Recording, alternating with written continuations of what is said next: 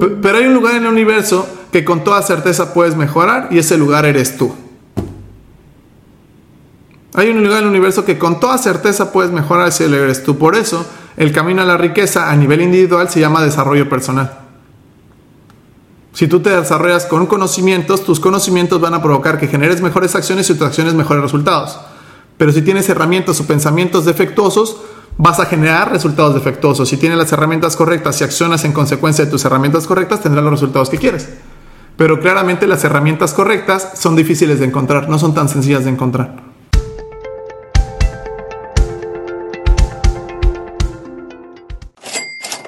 Vamos a empezar por acá. Misael, ¿cómo estás? ¿De dónde me hablas? ¿De dónde eres? ¿Qué edad tienes? ¿A qué te dedicas? ¿Qué tal, César? ¿Qué tal, César? Buen día. Eh, soy del Estado de México. Soy ingeniero en robótica industrial. Bueno, tiene, tiene poco que comencé a, a trabajar, tres años. Correcto. ¿Y qué edad tienes? Tengo 26 años. 26 años. Pues bienvenida, Misael. Elo- Eloísa, ¿de dónde me hablas? ¿De dónde eres? ¿Qué edad tienes? ¿A qué te dedicas? Hola, buenos días a todos. Soy de la Ciudad de México, tengo 36 años y me dedico al hogar. Al hogar, muy bien. Bienvenida, Eloísa, bienvenida. Voy por acá, Ángel. Ángel, ¿dónde eres? ¿Qué edad tienes? ¿A qué te dedicas? Hola César, ¿qué tal? Buenos días. Tengo 29 años, soy del estado de Tlaxcala y me dedico a ser contador. Bueno, soy contador. Ok, perfecto, bienvenido.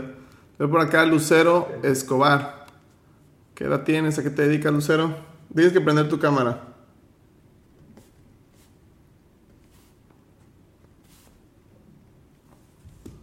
Perdón, tu micrófono no está prendido, Lucero. O sea, tienes que, que picarle ahí en la computadora o el iPad o lo que estés que para prender tu... Pero bueno, voy por acá con Alan Estrada. ¿De dónde eres? ¿Qué edad tienes? ¿A qué te dedicas, Alan? Hola, buenos días. Tengo 34 años, vivo en Monterrey.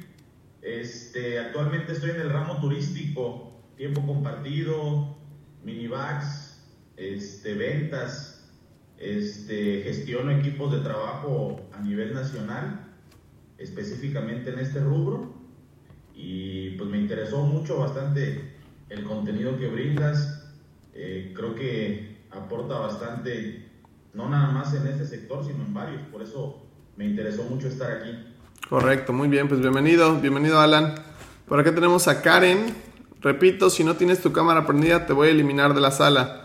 También si no estás aquí, o sea, por ejemplo, que veo que aquí versiones y negocios digitales tiene su cámara prendida, pero quién sabe dónde está, también lo vamos a sacar, ¿va? Vamos a terminar aquí presentarnos Karen. ¿De dónde eres? ¿Qué edad tienes? ¿A qué te dedicas? Creo que no se escucha Karen. Vamos con Jacqueline. Jacqueline, ¿de dónde eres? ¿Qué edad tienes? ¿A qué te dedicas? Buenos días, yo soy de Sinaloa, yo estudio medicina, pero pues me interesa mucho acerca de la economía y así. ¿Qué edad tienes? 19. 19 años, perfecto. Pues bienvenidos. Repito, y voy a dar la última oportunidad. La gente que está en la sala requiere tener su cámara prendida y prestar, esta- estar atentos a lo que estamos haciendo.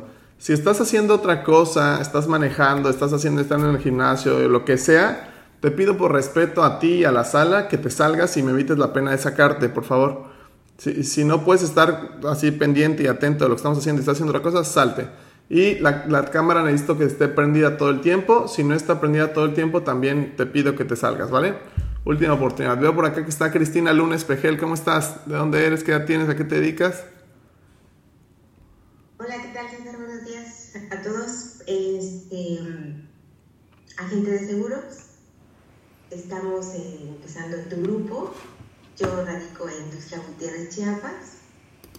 Y aquí estamos para aprender un poquito más. Muy bien, maravilloso. Pues vamos a comenzar, ¿vale? Vamos a quitar a esta persona.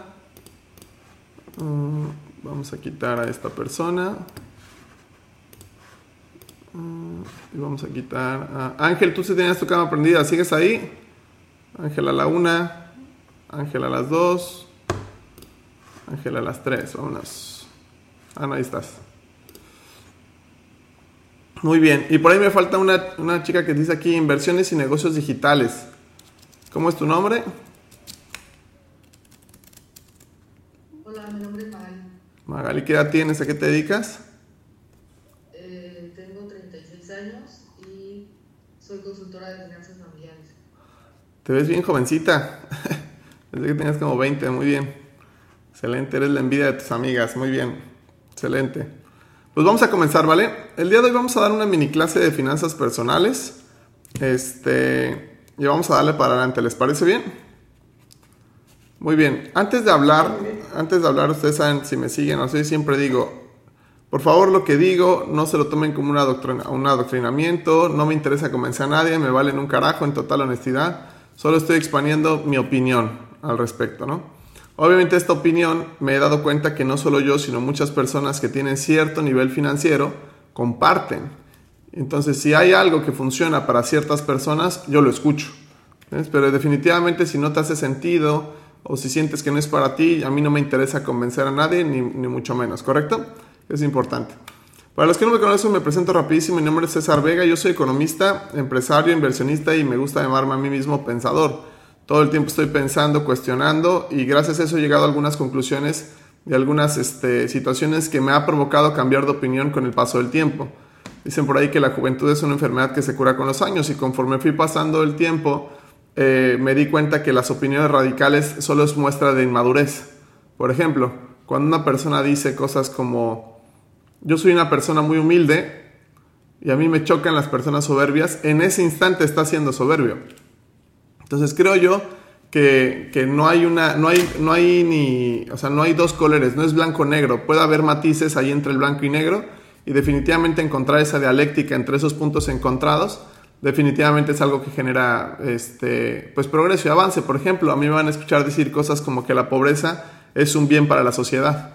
Luego lo explico a fondo, ¿no? Pero la pobreza es un bien para la sociedad. La gente que ha tenido oportunidad de vivir o viajar a un país de primer mundo, voy a decir algunos como por ejemplo Dinamarca, Australia, Irlanda, Alemania, inclusive Estados Unidos en algunos estados.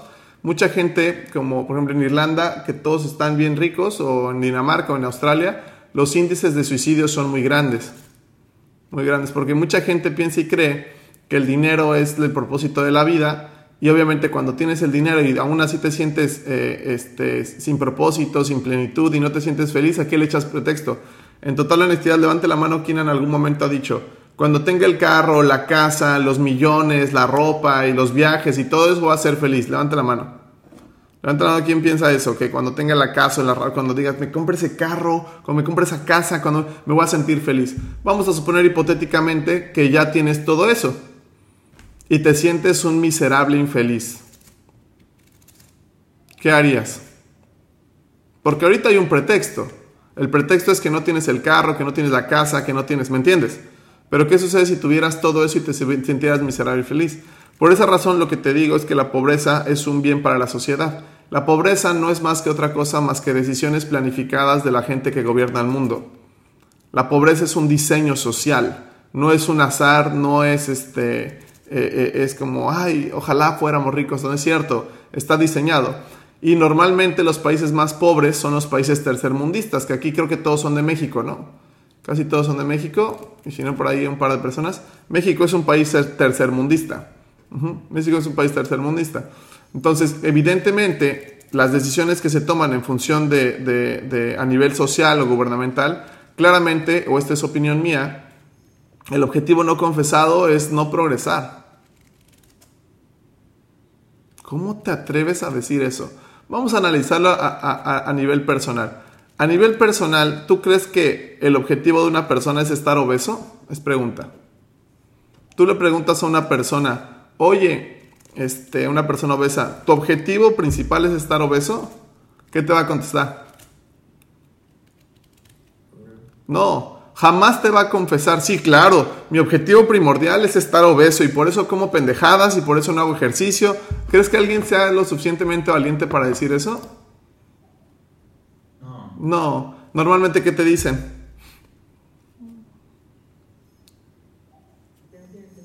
Desconocen por qué se pusieron así. Se supone, pero la neta, a ver, vamos a suponer que eso que está diciendo es verdad. Dime cómo te pones obeso. Díganme ustedes, a ver, la gente que está aquí, dime cómo te pones obeso. Platíquenme. Alimentación. Pero ¿cuál es específicamente? ¿La alimentación? Ajá, ¿y qué más? Y ser sedentario. Y ser sedentario. ¿Quién conoce eso? Levante la mano. Ok, entonces no es ignorancia. Entonces no es ignorancia de que ignoro por qué me puse gordo. Pues si no haces ejercicio y no tienes una dieta, no es ignorancia, todos saben eso, o al menos la gran mayoría, ¿cierto?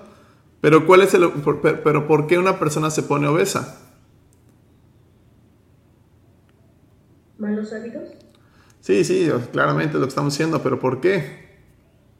Por indisciplina. ¿Y quién es capaz de con la valentía suficiente decir yo soy una persona indisciplinada y por eso estoy obeso? Nadie tiene el valor para decir eso, nadie. Empiezan a decir cosas como es que soy de huesos anchos, es que la genética y pendejadas de ese estilo, ¿cierto o falso? Bueno, a nivel social es lo mismo. A nivel social, si tú le preguntas a una sociedad, es que tu objetivo no confesado es que esté de la chingada la sociedad, no es cierto. Claro que no. Pero la realidad es que si se tomaran decisiones radicales o decisiones eh, drásticas más que radicales, te- claramente todos podremos tomar una decisión más asertiva para poder progresar como sociedad. Pero eso no se pretende. Quiero que entiendan esto. El sistema bancario, díganme nombres de bancos, por ejemplo, a ver si no me censuran con lo que voy a decir. Díganme este, nombres de bancos. Banorte. Banorte, Santander, HSBC, BBVA, en Estados Unidos, este, eh, eh, Bank of America, Chase, etcétera, ¿no? Ok. To- el negocio de los bancos es el analfabetismo financiero. El negocio de los bancos es que las personas no sepan nada de dinero. Así como el negocio de la industria de los alimentos chatarra, la industria de los alimentos chatarra, el negocio es que la gente no sepa nada de nutrición. Piénsalo un poco, las tiendas Oxxo que venden, Pura basura. pura basura. Si tú te metes a una tienda Oxxo, mira, te voy a hacer un silogismo muy sencillo. ¿Tú te amas a ti mismo? Ahí todos dicen, sí, claro. Ok, vamos a ver si tus acciones son congruentes con tus palabras. Si te amas a ti mismo, si te metes al Oxxo, ¿qué, te- qué- qué- qué producto te puedes comprar ahí que te demuestre amor? Un agua natural. Y es el producto que menos se vende ahí en esas chingaderas. No se me entiende. Entonces, al momento de tú entrar al Oxxo, te estás diciendo a ti mismo que no te amas. Porque si te amaras, te cuidarías. ¿Y cómo te deberías de cuidar? Pues comiendo alimentos saludables, ¿cierto o no? El tema es ese, hay que ser un poquito congruentes, pero evidentemente, eh, socialmente hablando, conviene que la gente esté ignorante, conviene que haya analfabetismo financiero, conviene que no sepa nada de nutrición, y es una planificación. Esto, esto en algún punto, este, yo estoy muy en contra del sistema escolar y del sistema en general, pero hoy me doy cuenta que si me dieran a votar, la neta es que votaría que las cosas se queden igual. ¿Cómo dices eso? O sea, mira, te voy a explicar muy sencillo. ¿Todos tuvieron aquí maestro de educación física? Sí. ¿Sí? Levante la mano quien tuvo un maestro de educación física gordo. Ponte a pensar esto un instante. La persona que te está enseñando a educar tu cuerpo, a educar tu físico, la está obeso, que es una enfermedad. Tantita, tan- solo ponte a pensar un poco. ¿No te parece que es un nivel de incongruencia severo? ¿No te parece que si te dedicas a dar clases de educación física, no deberías de principalmente tú saber cuidar tu cuerpo? Es pregunta. Pero ¿qué hacías en la clase de educación física? ¿Qué hacían? ¿Qué hacían? Cuéntame qué hacían. ¿Cuál era la actividad en la clase de educación física? Te dan una pelota y te pones a jugar fútbol o a jugar básquet, muy sencillo. ¿Quién reprobaba la, la materia de educación física? Y se ríe nadie, porque era la materia más fácil de acreditar, ¿cierto? Era la materia menos importante de todas las asignaturas. Y te voy a decir algo, la materia según yo más importante que existe a nivel vida real se llama educación física. ¿Por qué dices eso, César? Si tu cuerpo o tu físico se echa a perder y te mueres, todo lo demás valió madre. No me importa cuánto dinero tengas, ni que también estés conectado con la sociedad, ni cuánta fama tengas. Tu cuerpo se echa a perder, valiste madre, se te acabó la vida y ya valió madre todo. Y hay tres formas de morirte. Por muerte natural, por un accidente o por una enfermedad. Levante la mano quien decidiría, yo, yo me quiero morir por una enfermedad. Levante la mano. Yo, yo, yo me quiero morir por una enfermedad. No, nadie, se ríen, fíjate, y se ríen. ¿Quién se quiere morir por un accidente? Que te muerda que un pinche león africano y te... un accidente, a ver. Nadie. ¿Quién se quisiera morir de muerte natural? Que significa envejezco, a lo mejor me duermo y estoy muerto. ¿Quién se quisiera morir de, de viejillo y de muerte natural? Fíjate, si tuvieras que elegir, elegirías eso, ¿cierto? Pero fíjate qué interesante este asunto. De cada 100 personas que fallecen en México, 90 personas se mueren por enfermas. Y adivina cuáles son las enfermedades más importantes de, la sociedad mexicana. O sea, son las, enfermedades más mortales de la sociedad mexicana. Obesidad. Diabetes. La diabetes, hipertensión y enfermedades cardiovasculares. Enfermedades eh, provocadas por qué? Por la obesidad. Es decir, si estás obeso, tienes una propensión mucho más grande a morirte. Eso quiere decir que el maestro de educación física te enseñó a morirte. Entonces, sin que te dieras cuenta, te enseñó a no cuidar tu cuerpo, a no alimentarte de manera adecuada y come la gente puras pendejadas, no hace ejercicio, se engordan a través del Oxxo y todos estos productos chatarra y después están enfermos y ¿qué van a hacer? Van a comprar medicamentos que son los mismos dueños de estas industrias y te engordan, te enferman y te venden los medicamentos. O sea, eres un puto negociazo. O sea, haber dado esas clases de educación física de maestros obesos, eres un puto negociazo. Eso es lo que eres. No sé si me debe entender. ¿Quién conoce una persona similar? Que come de la chingada, está obesa, come puras pendejadas y además está enferma y tiene que gastar di- dinero en medicamentos. ¿Quién conoce una así? Persona así. ¿Entiendes? ¿Qué hubiera pasado si el maestro de educación física estuviera súper mamado o súper fitness, si era una chava fitness? A lo mejor hasta hubieras dicho, ay cabrón, yo quisiera estar así mamado como el profesor, ¿no? Y te hubieras acercado a decirle, oye, profe, ¿cómo le hiciste? No, pues tienes que comer esto y que te hubiera enseñado a comer y te hubiera enseñado a entrenar. Ojo, ¿cuántos años tomaste la clase de educación física? Años. ¿Cuántos años? Mínimo la primaria, que fueran seis, ¿cierto? Y la secundaria otros tres. Vamos a cerrarlo en una década. ¿Tú crees que una década no es tiempo suficiente para que hubieras aprendido a comer y a cuidar tu cuerpo? Es pregunta. Que te hubieran enseñado qué son los carbohidratos, qué son los lípidos, cuáles qué son las grasas saturadas, qué tipo de alimentos contiene qué cosas. Por 10 años, ¿crees que era tiempo suficiente o no? Sí. La pregunta es, ¿por qué no lo enseñaron? La respuesta es muy clarita. Socialmente hablando, conviene que estés gordo y enfermo, eres un negocio.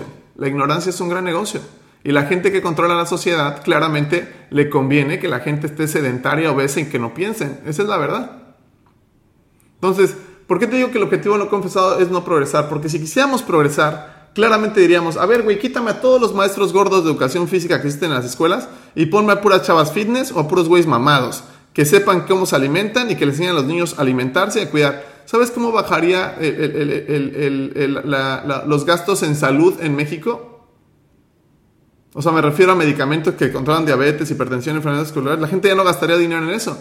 ¿Por qué? Porque te estás cuidando. Se acaba el negocio. No, no, no, no, no, no. Necesitamos que la gente esté así. Ahora, este mismo ejemplo lo podríamos trasladar a la educación financiera.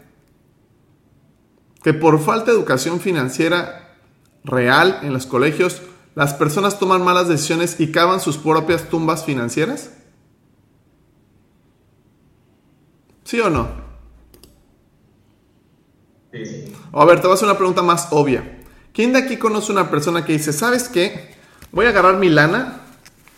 Tengo, a ver, uno, dos, tres, cuatro, cinco. Tengo mil pesos. Tengo mil. Me voy a ir a gastar mil doscientos porque mi objetivo es destruir mi vida financiera. ¿Quién conoce una persona que haya dicho eso? Nadie lo ha dicho. Nadie lo ha dicho, ¿cierto? Pero ¿quién conoce una persona que tiene mil y gasta mil doscientos? ¿no? Pero en ese momento, para esa persona, esa decisión era una correcta decisión. O sea, bajo sus herramientas mentales y bajo su educación y bajo sus paradigmas mentales, tener mil y gastar mil doscientos para esa persona era una buena decisión. Así como comer unos rancheritos o comer una Coca-Cola, dices, pues es una buena decisión porque sabe rico. Sabe rica la Coca-Cola y sabe rico. Es, para ti en ese instante es una buena decisión. Pero nadie se toma una Coca-Cola diciendo, la Coca-Cola es el, veneno que más mata personas en el mundo, que tiene exceso de azúcar, me voy a poner obeso y me voy a morir. Por eso me estoy tomando una Coca-Cola. Nadie hace eso. Lo mismo con las decisiones financieras. Nadie piensa eso. Pero lo que la gente no se da cuenta es que por tener mil y gastar mil doscientos estás destruyendo tu vida financiera. Después eso lo avientas 10 o 15 años y las personas tienen problemas financieros profundos que con un puto live de redes sociales o con una conferencia quieren arreglar un problema de 20 años. Y eso no va a suceder. No sé si me da a entender. Es como una persona que tiene un problema de obesidad de 20 años y quiere hacer ejercicio un día y ponerse la crema chupapanzas y arreglar su problema de obesidad. Eso no va a pasar. No se me va a entender. Pero lo que sí va a suceder es que si cambias la información en tu cerebro, probablemente tomes decisiones más asertivas y si tomas acciones o decisiones más asertivas, cambiarán tus resultados en el largo plazo. Es un proceso. Porque tus acciones jamás van a poder ser más sabias que tus pensamientos. ¿Quién está de acuerdo con eso? Que tus acciones jamás van a poder ser más sabias que tus pensamientos. ¿Cierto? Pero vamos a hablar de pensamientos financieros que están en la sociedad mexicana. Por ejemplo, ¿a qué edad tomaste tu primera clase de educación financiera real? Que así como tomaste una clase de biología, de química, de física, de lo que sea, ¿a qué edad tomaste tu primera clase de educación financiera real? Yo como a los 30. ¿En dónde la tomaste? A ver, platícame. Eh, fue un amigo que se dedica, bueno, se dedicaba en ese entonces eh, a la parte de seguros en Guadalajara. En ese entonces yo vivía en Guadalajara. Y te invita, ¿no? Te, te, te platica. ¿A mí me invitan? empieza- ¿Te invitan a nada? No, no, digo, me, me invitó Ah. a, a- a como tal a escuchar la plática, ¿no? De, de cierta manera para ofrecerme un, un seguro, pero empezó primero con esta parte de, de la educación financiera, ese tipo de 30 años, correcto. Los demás, ¿a qué edad fue la primera vez que tomaste una clase de educación financiera? 25, 30, ¿quién más da? ¿Quién da más? ¿Quién da menos? 26. 26, 25, 26. A ver, vamos a hacer una pregunta. ¿A qué edad te enteraste que existe el dinero? Y te enteraste que existía el dinero para vivir. Desde los 18. No, no digas eso. ¿Cómo crees? ¿No estás todo idiota? Los, antes de eso, no. Que te enteraste. O sea, que te enteraste. O sea, ¿eh? Desde los 5 años más o menos, 6 años. A los 5 o 6 años te enteraste que existía el dinero. La pregunta es por qué de los 5 años que te enteraste que existía el dinero a los 25 o 30 no te enseñaron absolutamente nada de dinero. ¿Se han puesto a pensar eso? ¿Por qué? Si tuviéramos que pensar y ejecutar... ¿Cómo? Creo que tiene que ver mucho el núcleo familiar. No, sí, sí, me queda claro, pero ¿por qué? Piénsalo socialmente hablando. ¿Por qué de los 5 años a los 25 o 30 años este, nunca te enseñó nadie nada de dinero? Es más, el sistema completo no existe ningún tipo de educación financiera. ¿Por qué? Porque lo que dices de la ignorancia es un gran negocio. Claramente. Conviene que no sepas. De hecho, el otro día me decían, César, ¿por qué dices lo que dices públicamente? Porque la gente ni me escucha. Piensan que es choro y piensan que aunque le digas a la gente, como están tan convencidos de algo, aunque le digas la verdad, ya están convencidos de otra cosa. Te voy a decir un ejemplo. ¿Quién ha visto, levante la mano, así que rápidamente levante la mano, ¿quién ha visto el emoji de, de ladrón en sus emojis de WhatsApp? Levanta la mano, ¿quién ha visto el emoji de ladrón en, su- en sus, en sus... Ay, ¿nunca han visto el emoji de, la- de ladrón? Sí, ubica los emojis. ¿Sí o no? ¿Han visto el emoji de ladrón? Levante la mano. ¿Quién sí lo ha visto? ¿Nadie lo ha visto?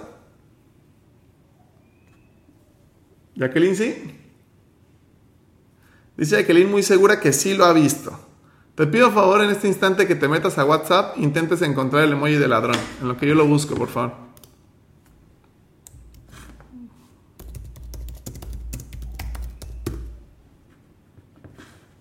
O sea, este, mira. O sea, este emoji de aquí. Este.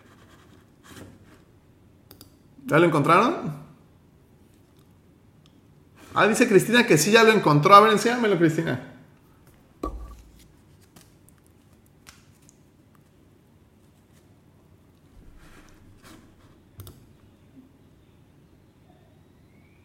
A ver, enséñamelo. Jacqueline y Cristina que están muy seguras que sí existe el emoji de ladrón, enséñenmelo.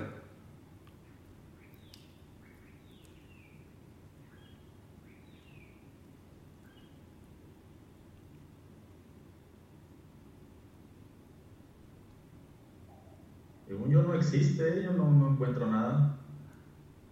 Pues no, no existe. No existe, no existe ese, nunca, no existe, no, y nunca ha existido el emoji ladrón. Pero fíjate, Jacqueline y Cristina estaban convencidas que sí existían. La pregunta es, ¿pero por qué? Hay, algo así sucede con las finanzas personales y con el dinero y todo ese tema. Hay gente que sin ningún tipo de evidencia, sin ningún tipo de evidencia, así de verdad, sin ningún tipo de evidencia, juran que los ricos son malos. ¿Quién conoce a una persona así? Es que los ricos son malas personas. Levanta la mano, la neta. Y que tú le dices, oye, pero ¿por qué piensas eso? No, porque son unos hijos de puta. Ok, pero ¿por qué? No, no, y están convencidos que los ricos son unos hijos de unos malditos desgraciados. ¿Quién conoce a una persona así? Levante la, la neta. O otra, otro tipo de creencias lapidarias que, que dicen, el dinero es la fuente de todos los males. ¿Quién conoce a una persona así? Y tú dices, pero ¿por qué crees eso? No sé, pero estoy convencido de eso, ¿no? O por ejemplo, el que no tranza,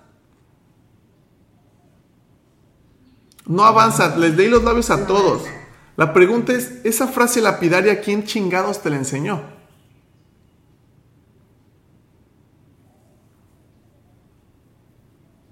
Seguramente no fue un maestro de educación financiera, ¿cierto? Seguramente fue alguien por ahí que no sabe nada, como el maestro de educación física, enseñándote puras pendejadas y que tú creíste aceptar que eso es verdad. Y ahí hay un problema importante, porque si llevas 20 o 25 años, de los 5 a los 25 a los 30, aprendiendo puras estupideces, hay que hacer una doble chamba. Una doble chamba. ¿Cuál es la doble chamba? Es limpiar toda la basura que hay en tu cabeza y después introducir ideas correctas. Por ejemplo, te voy a explicar un concepto muy sencillo que es, yo creo que el sesgo del lenguaje financiero más grande que existe a nivel de finanzas personales. Préstame máxima atención. El sesgo del lenguaje se llama la palabra ahorro. Explíquenme qué es el ahorro.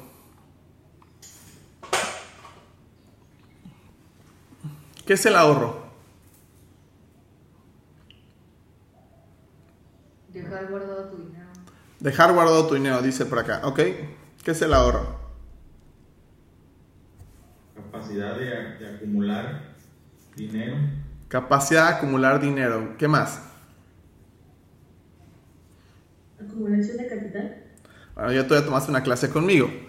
Pero ¿quién de aquí cree que el ahorro, o quién de aquí conoce al primo o un amigo para que no se sientan tan comprometidos a levantar la mano, que piensa que ahorrar es dejar de gastar? Ok. ¿Quién de aquí piensa que ahorrar es comprar en descuento? Bueno, el primo o un amigo, para que no se sientan tan, tan exhibidos.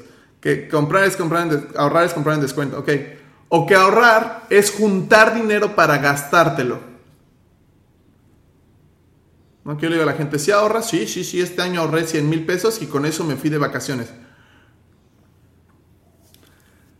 Eso no es el ahorro. Entonces, ¿qué es el ahorro, César? El ahorro es un proceso de acumulación de capital.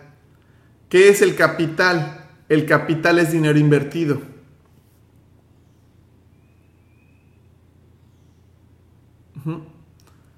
¿Todos han jugado turista? Sí. ¿Quién gana en el turista? ¿El que tiene todo el dinero del banco o el que tiene todas las propiedades? ¿O qué preferirías tú tener? ¿Todo el dinero del banco o todas las propiedades del tablero? ¿Qué preferirías tener? Propiedades. Propiedades. Sí, correcto, yo también. Pero, pero ¿por qué? Porque a la larga aumenta su valor. Porque las propiedades es dinero invertido, o sea, ¿cómo se llama el dinero invertido? Capital. Y el capital genera más dinero. ¿Cierto? ¿Y el dinero ahí en el banco genera más dinero? No. El ahorro es un proceso de acumulación de capital. En el turista gana el que más ahorra. Es decir, el que acumula más capital. ¿Qué quedamos que era el capital?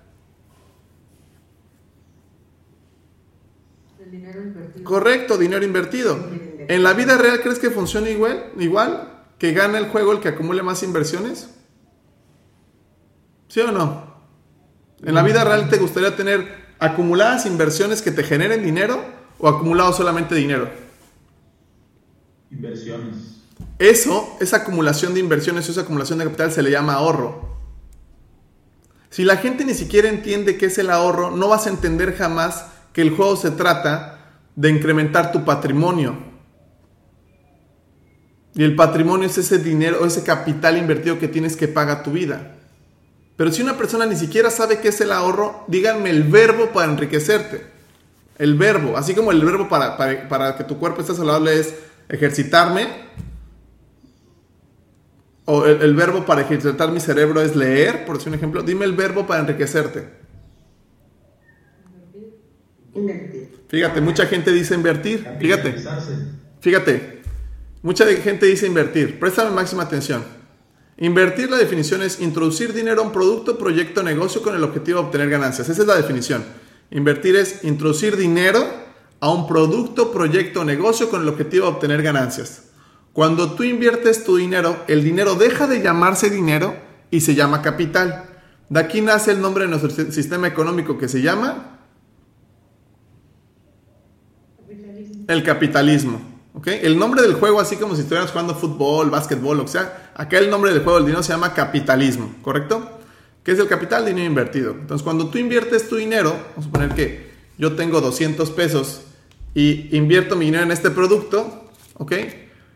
Eh, y ese producto a lo mejor se lo vendo a este Misael Cureño y Misael Cureño me paga el doble. Yo lo compré en 200, lo lo compré con la intención de revenderlo, o sea, de obtener ganancias, y me lo, me lo compra él en 400. ¿Invertí? Sí. ¿Sí o no? ¿Sí me siguen? ¿Sí invertí? Sí. Pero si agarro estos 400 y digo, es momento de irme al cine, chingue su madre y te gastas todo y te quedas en cero, ¿me estoy enriqueciendo? Es pregunta.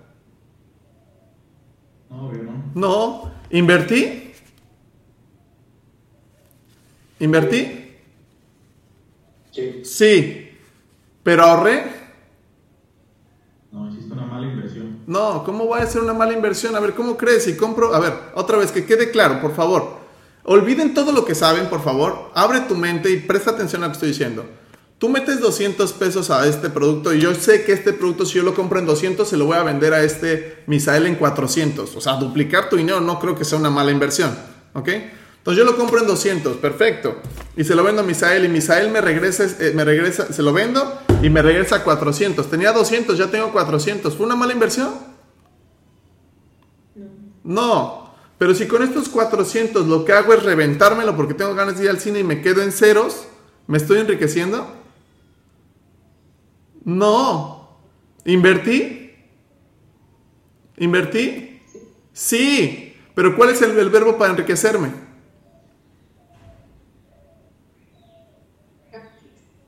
¿Cuál es el verbo?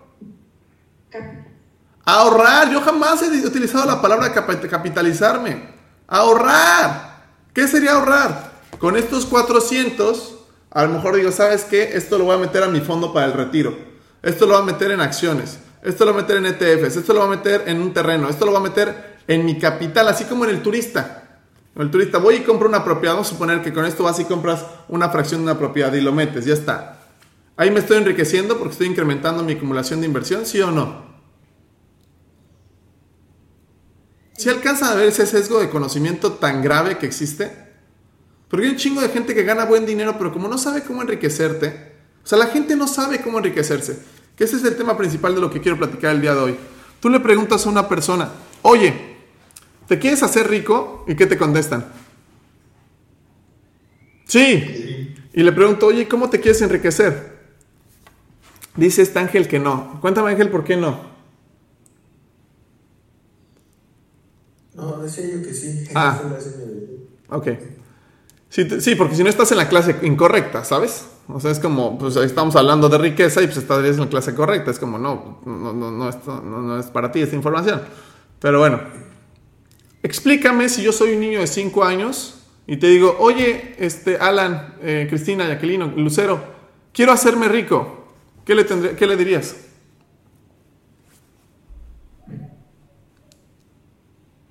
Ahorra lo más que puedas. Ah, entendiendo que es el ahorro, ¿no? Pero trata, o sea, entendiendo la palabra ahorro como lo expliqué ahorita, ¿ok? Pero suponiendo que, que nada más tiene los conocimientos sesgados, como lo que toda la gente cree que el ahorro es juntar dinero y gastárselo o comprar en descuento, ¿cómo le explicarías a un niño qué es enrique cómo, se, cómo, se, cómo te enriqueces?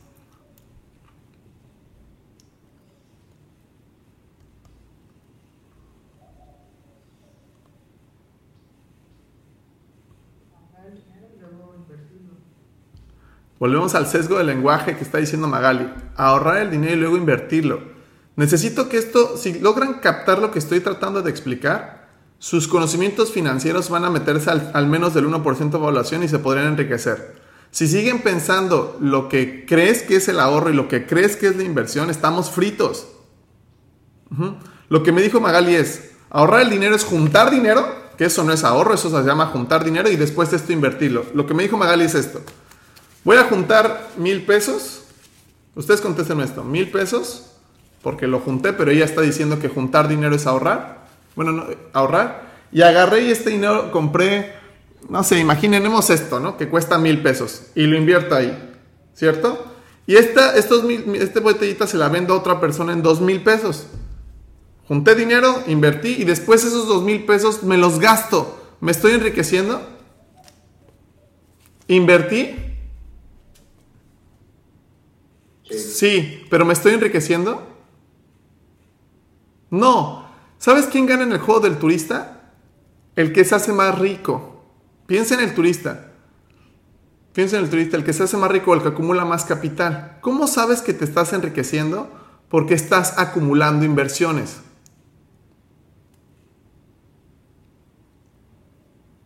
Si el día de hoy no sabes a cuánto equivale tu patrimonio neto, eres un analfabeta financiero. ¿Sabes cómo podríamos definir que este Misael Cureño es más rico económicamente hablando que Eloísa y Eloísa que Karen? ¿Saben cómo podríamos definir eso? ¿Alguien sabe? O sea, ¿alguien sabe cómo podemos medir que Misael tiene una riqueza económica mayor a Eloísa y Eloísa que Karen? ¿Alguien sabe cómo se hace eso? Por el patrimonio neto. Correcto, patrimonio neto. En total honestidad, levante la mano quien conoce con certeza cuánto equivale su patrimonio neto. En total honestidad.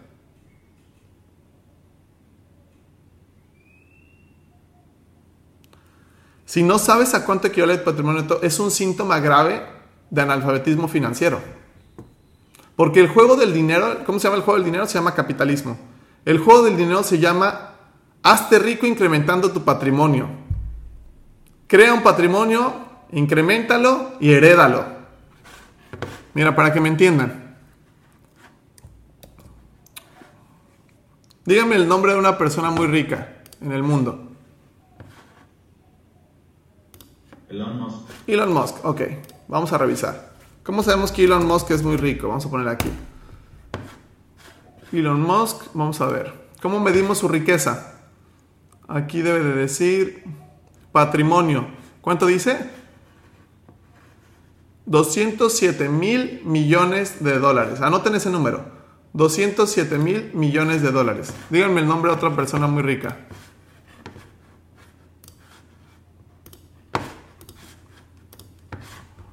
¿Eh? Carlos Slim.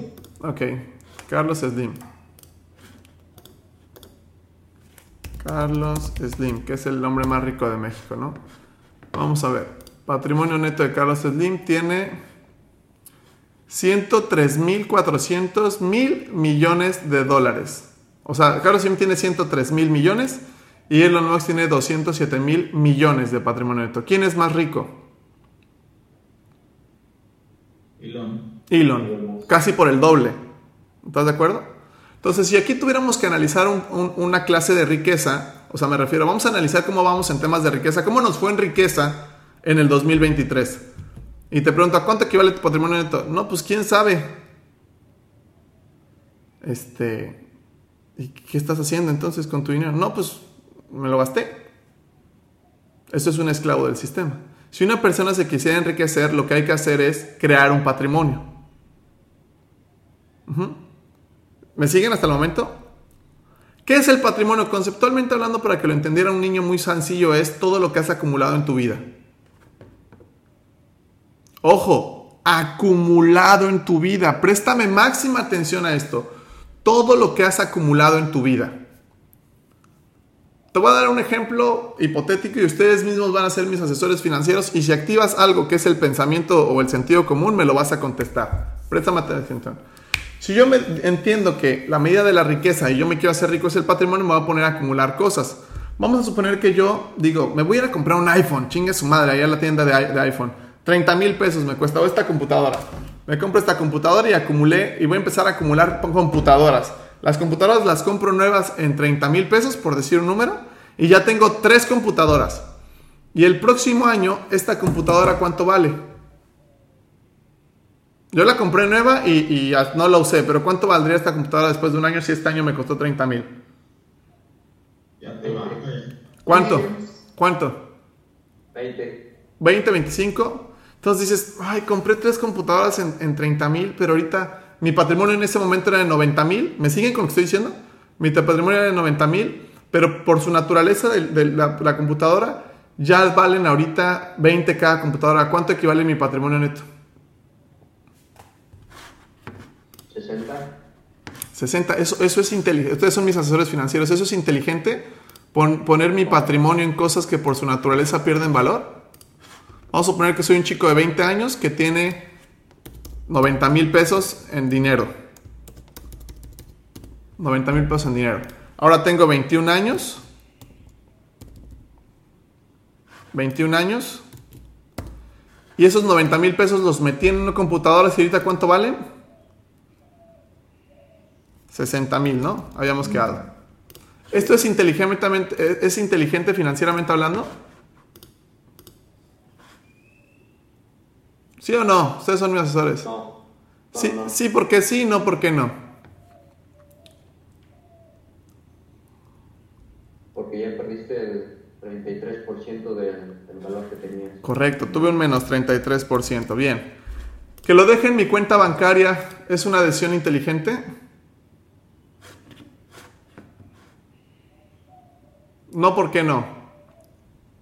Que no va a crecer el dinero. No solamente no va a crecer, ¿qué le pasa al dinero año tras año al dinero? Por la inflación. Correcto, ¿a cuánto estuvo la inflación el año, el- este año, el año pasado?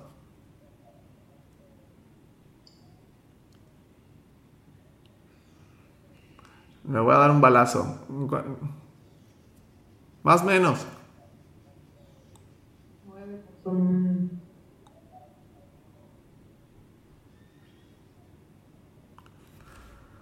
Vamos a dejarla al 7%, ¿va? Eso significa que si el próximo año el poder adquisitivo de esos 90 mil pesos serían .93. ¿Eso es inteligente? ¿Dejar mi dinero ahí en el banco? No, ¿verdad? ¿Qué sería lo inteligente? Que, por ejemplo, si tengo 90 mil pesos de patrimonio, ¿qué sería lo inteligente? ¿Qué hacemos con ese dinero?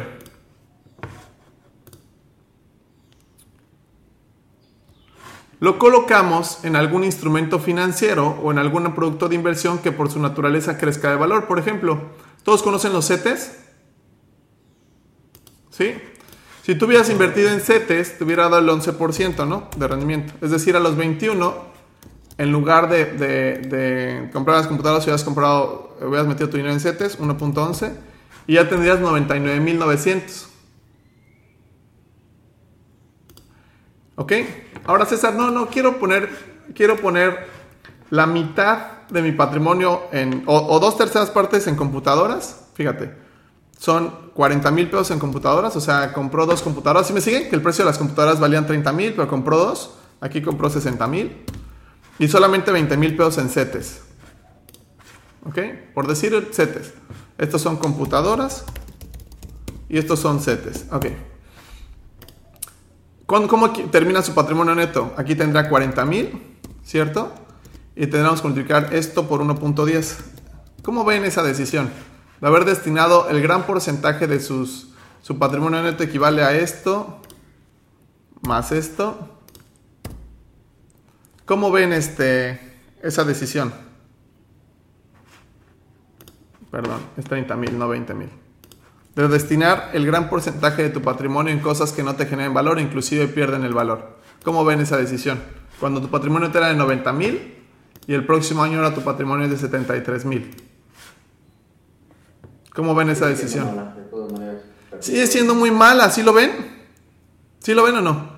Pero ¿qué pasa con las familias ricas? Las familias ricas llevan creando patrimonios, adivina hace cuánto tiempo. Toda la vida. Generaciones, ¿ok? Y vamos a suponer que una familia rica tenga un patrimonio, voy a poner un número aleatorio. Una familia, la familia, este, Pichojos. La familia Pichojos tiene un patrimonio neto de un millón de dólares, que son 20 millones de pesos. ¿Cuánto tiempo tardaron en crear este patrimonio la familia? Vamos a poner desde el abuelo, o sea, como 85 años en crear eso. ¿Ok? O sea, 85 años de una persona transformando sus ingresos en riqueza. Ahorita regreso a ese punto. Una familia completa. Tiene un patrimonio de 20 millones de pesos. Bien. Y te lo dan a ti. ¿Cuántos años tienes? 30. Vámonos. Esa es tu riqueza. Tienes 30 millones de pesos, pero te lo ponen en tu cuenta bancaria por alguna razón. ¿Qué hacemos con esa lana? ¿Nos lo gastamos a lo estúpido? Es momento de comprarte tu Ferrari y que todos vean que tienes un Ferrari y comprarte un pinche Rolex y gastártelo, irte de viaje, ir por el mundo y disfrutar el puto dinero. ¿Quién conoce una persona que piensa que disfrutar el dinero es gastárselo? Levanta la mano, ¿quién conoce a alguien que piensa que disfrutar el dinero es gastarlo? Fíjate el pinche sesgo de conocimiento terrible que tenemos en la, cabeza. ¿Quién resulta inteligente es decir, ¿sabes qué? Es, es momento de reventarme todo y quedarme en ceros. No me contesten, contéstenme después de esto, fíjate. Si lo hubieras metido en CETES y te dé el 11% de rendimiento, tienes 30, y- 30 años. Tu patrimonio es de, de 20 millones de pesos y le sacas el 11% a esto. Esto por 1.11. Bien, tienes 22, millón, 22 millones 200 mil pesos. Después esto menos esto. Tienes de intereses esto al año. Al mes sería esto entre 12 al mes. ¿Con 183 mil pesos te alcanza para el súper? Es pregunta. ¿Sí o no? ¿Sí alcanza para el súper o no? Ok, bien. Sí. Suponiendo que estás todo imbécil y te gastas todo esto, te gastas todo el dinero de los intereses, es como si agarraras y, y te gastaras el 100% de los intereses que generó tu dinero, que será esto menos esto. ¿Con cuánto patrimonio terminas el próximo año? ¿Eh? Tu patrimonio queda intacto, ¿sí lo ves? Tu patrimonio queda intacto. Y si vuelves a hacer el mismo ejercicio otra vez, ¿cuándo se te acaba el dinero? ¿Mm? Nunca. Y se crea un bucle de dinero infinito. ¿Sí lo ves? Se crea un bucle de dinero infinito. Para que quede un poquito más claro, imagínate que el día de hoy tú compras una propiedad y te pagan de renta 183 mil pesos al mes, por decir un número. ¿Cada cuánto te van a pagar esa renta de esa propiedad? Cada mes, ¿cierto? ¿Por cuánto tiempo? Lo que la hayas puesto en el contrato o lo que se vaya a quedar ahí la persona rentando. Vamos a suponer que esa persona ama tu casa y se queda a vivir ahí cuánto tiempo? Toda la vida, ¿no? Y que si se muere esa persona, luego se la rentas a otra persona. ¿Tú cuán- cuánto tiempo vas a recibir dinero por esa propiedad? Ya se mantiene constante por el, por el resto. ¿Por el resto de qué? Sí, dilo, dilo, dilo, dilo. ¿Por el resto de qué? Por el resto de la vida, sí. Por el resto de tu vida, ¿cierto? ¿En qué momento ustedes deciden que es una buena idea vender esa propiedad y gastarte todo el dinero porque el dinero se hizo para disfrutar? ¿En qué momento resulta inteligente hacer eso? En ninguno. En ninguno. Y esta es una regla dorada del capitalismo. Los ricos entienden esto, que el capital o el patrimonio nunca se gasta aunque te mueras. Y si te mueres, lo heredas, puñetas. Lo repito, el patrimonio nunca se gasta aunque te mueras y si te mueres, lo heredas. Porque el patrimonio es lo que te genera un bucle de dinero infinito en tu vida. Para mí, César, disfrutar el dinero es que tengas el dinero, eh, dinero invertido suficiente o el patrimonio lo suficientemente grande para que ese pinche patrimonio, ese dinero, pague tu vida. Y entonces te vuelves una persona libre. ¿Sí me siguen con lo que estoy diciendo? Ahora repito, las familias ricas llevan construyendo patrimonios de hace 50, 80, 100 años. Yo me escuché, he escuchado ahí en mis redes sociales que dicen cosas como, si te sobra dinero y te mueres es que hiciste malas cuentas. Ay, Dios mío. Esa persona no está entendiendo nada. Porque si una persona dijeras a un niño le dices, vamos a jugar un juego llamado capitalismo, ok. Pero hay algunos que ganan y hay algunos que pierden. Muy bien. Al niño le dices, perfecto, ¿tú quieres ganar o quieres perder? ¿Qué te va a contestar? Que quiere ganar. Muy bien, te voy a explicar cómo ganar y te voy a explicar cómo perder, ¿verdad? La gente que gana es la gente que se enriquece. La gente que pierde es la gente que se empobrece. Oye, yo quiero saber cómo enriquecerme. Perfecto. Lo que tienes que hacer es transformar tus ingresos en riqueza. Eso es lo que tienes que hacer. Transformar tus ingresos en riqueza. Ahí hay que hacer una distinción con el niño, identificar qué diferencia entre ingresos y riqueza. ¿Quién de aquí piensa el primo de un amigo para que no se sientan tan comprometidos a levantar una la mano? ¿Quién de aquí piensa que una persona rica es la persona que gana mucho dinero? Levante la mano con total honestidad. Dice, es que es muy rico porque gana mucho dinero. Levante la mano. Ok. Eso es un, eso es un alfabetismo financiero, no es cierto. ¿No? La gente confunde ingresos con riqueza y eso es totalmente falso. Hay muchas historias de artistas o deportistas que tienen ingresos elevadísimos, que ganan mucha, mucha lana, pero se lo gastan todo y terminan en la ruina. ¿Ok? Voy a hacer esta distinción. Ingresos es todo el dinero que entra a tu vida. ¿Todos aquí han ganado dinero en algún momento? ¿Sí? Ok. Eso es un ingreso. Hay diferentes ingresos, pasivos, comerciales, activos, etc. Luego explico eso. La riqueza es lo que acumulas. Lo repito. Los ingresos es lo que entra a tu vida, la riqueza es lo que acumulas. ¿Todos están claros con el, con el verbo acumular? ¿Ok? Y quedamos eso que acumulas, ¿cuándo te lo vas a gastar? ¿Cuándo te lo vas a gastar eso que acumulas? Nunca. No, la, la frase completa es, nunca aunque te mueras y si te mueres lo heredas. Por favor díganlo, a ver, díganme, ¿cuándo te vas a gastar esa riqueza? Nunca. Nunca. Nunca que me muera. Si mueres, se hereda. Ok, ¿y con qué documento se hereda? Con un testamento. Con un testamento. Levante la mano, ¿quién ya tiene su testamento? Levante la mano. Ok, si no tienes ta- testamento eres un analfabeta financiero, eso es lo que eres. Fíjate tantos, cuántos síntomas de analfabetismo financiero traemos. Y yo, he tenido clientes que ganan mucha lana, pero son unos analfabetas financieros, ¿eh?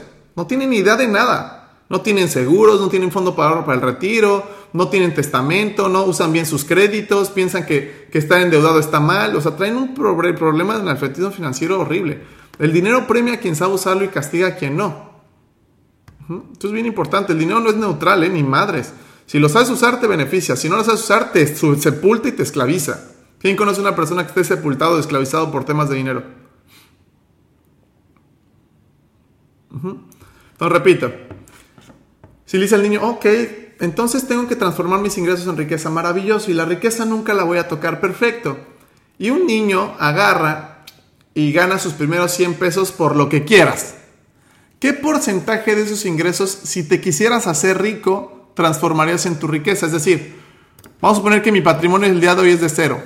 Estamos claros que lo que necesito hacer es, construir un patrimonio. ¿Estamos claros que eso? La que gente que gana están claros que lo que hay que hacer es construir un patrimonio. ¿Todos están claros con eso? ¿Todos están claritos con eso? Que si yo me quiero enriquecer, la forma que puedo medir si me estoy enriqueciendo es que tengo que crear un patrimonio. ¿Cierto? Y ese patrimonio lo puedo diversificar en diferentes alternativas de inversión, que puede ser terrenos, casas, departamentos, comprar una empresa, CETES, eh, fondos indexados, ETFs, acciones, no lo sé. Armas una carta de inversiones. Que he dado pláticas completo de eso, ¿vale? Pero todos están claros que lo que tengo que hacer es crear un patrimonio. ¿Todos están claros con eso? Yo a veces le pregunto a la gente, ¿por qué trabajas? El único objetivo financiero por el cual una persona debe trabajar es para hacerse ricos, para crear un patrimonio. ¿Estás de acuerdo o no? Porque esta carrera de la rata en donde trabajo para pagar mis deudas, me quedo sin dinero para otra vez volver a trabajar y quedarme sin deudas, es una rata, una, una carrera infinita de, esclavitud. No sé si lo ven. Pero si tú haces un sesgo, haces un corte fuerte, decir, momento, cabrón, yo voy a mejorar mi vida financiera, me voy a hacer rico, lo que tienes que hacer es transformar tus ingresos en riqueza. La riqueza es lo que acumulas, ¿lo recuerda? Entonces, cuando tú ganas 100 pesos y tienes que acumular, ¿me recomiendas ponerlo en el banco? No. ¿Me recomiendas ponerlo en computadoras o en ropa? No. ¿En qué me lo recomiendas poner? En opciones de inversión que generen más dinero, ¿cierto o no? Y ahí es donde te pones a investigar todas las opciones de inversión que existen. CETES, acciones, fondos indexados, tu fondo para el retiro, eh, fondos de disponibilidad inmediata, fondos mutuos, este, eh, eh, fibras inmobiliarias, crowdfunding, terrenos, casas, departamentos, locales comerciales, bodegas industriales, etcétera. Empresas, puedes comprar empresas. Ahí te pones a investigar en dónde poner tu lana, pero tu lana patrimonial. Y cuando es tu lana patrimonial, lo que menos quieres es perderlo. ¿Me siguen con eso? Porque una familia que tardó 85 años en construir un patrimonio de este calibre, ¿Tú crees que va a ser una inversión mágica con tu amigo pendejo, el de las criptomonedas, que mañana le van a robar todo su dinero? ¿O, tú, tú crees que va a ser una inversión con un esquema Ponzi en donde mañana nos hacemos ricos todos? ¿Tú crees que vas a hacer eso? No. Por esa razón, la gente rica invierte su dinero. Toda la gente rica tiene invertido en bienes raíces. ¿Por qué? Porque los bienes raíces lo que te, lo que te provocan es que tengas este, seguridad. La gente cuando invierte sus patrimonios, lo que no está buscando los mejores rendimientos posibles para hacerme... No, no, pendejo, lo que estás buscando es seguridad. Pues si te tardaste 85 años en construir algo, ¿tú crees que lo vas a meter con tu amigo pendejo de las criptomonedas que mañana te dice que perdió todo? ¿Verdad que no? Oye, entonces invertir en criptomonedas está mal. No, no estoy diciendo eso. Solamente que tu patrimonio no lo metas en pendejadas. Eso es lo que estoy diciendo. Porque es algo que te costó mucho trabajo construir.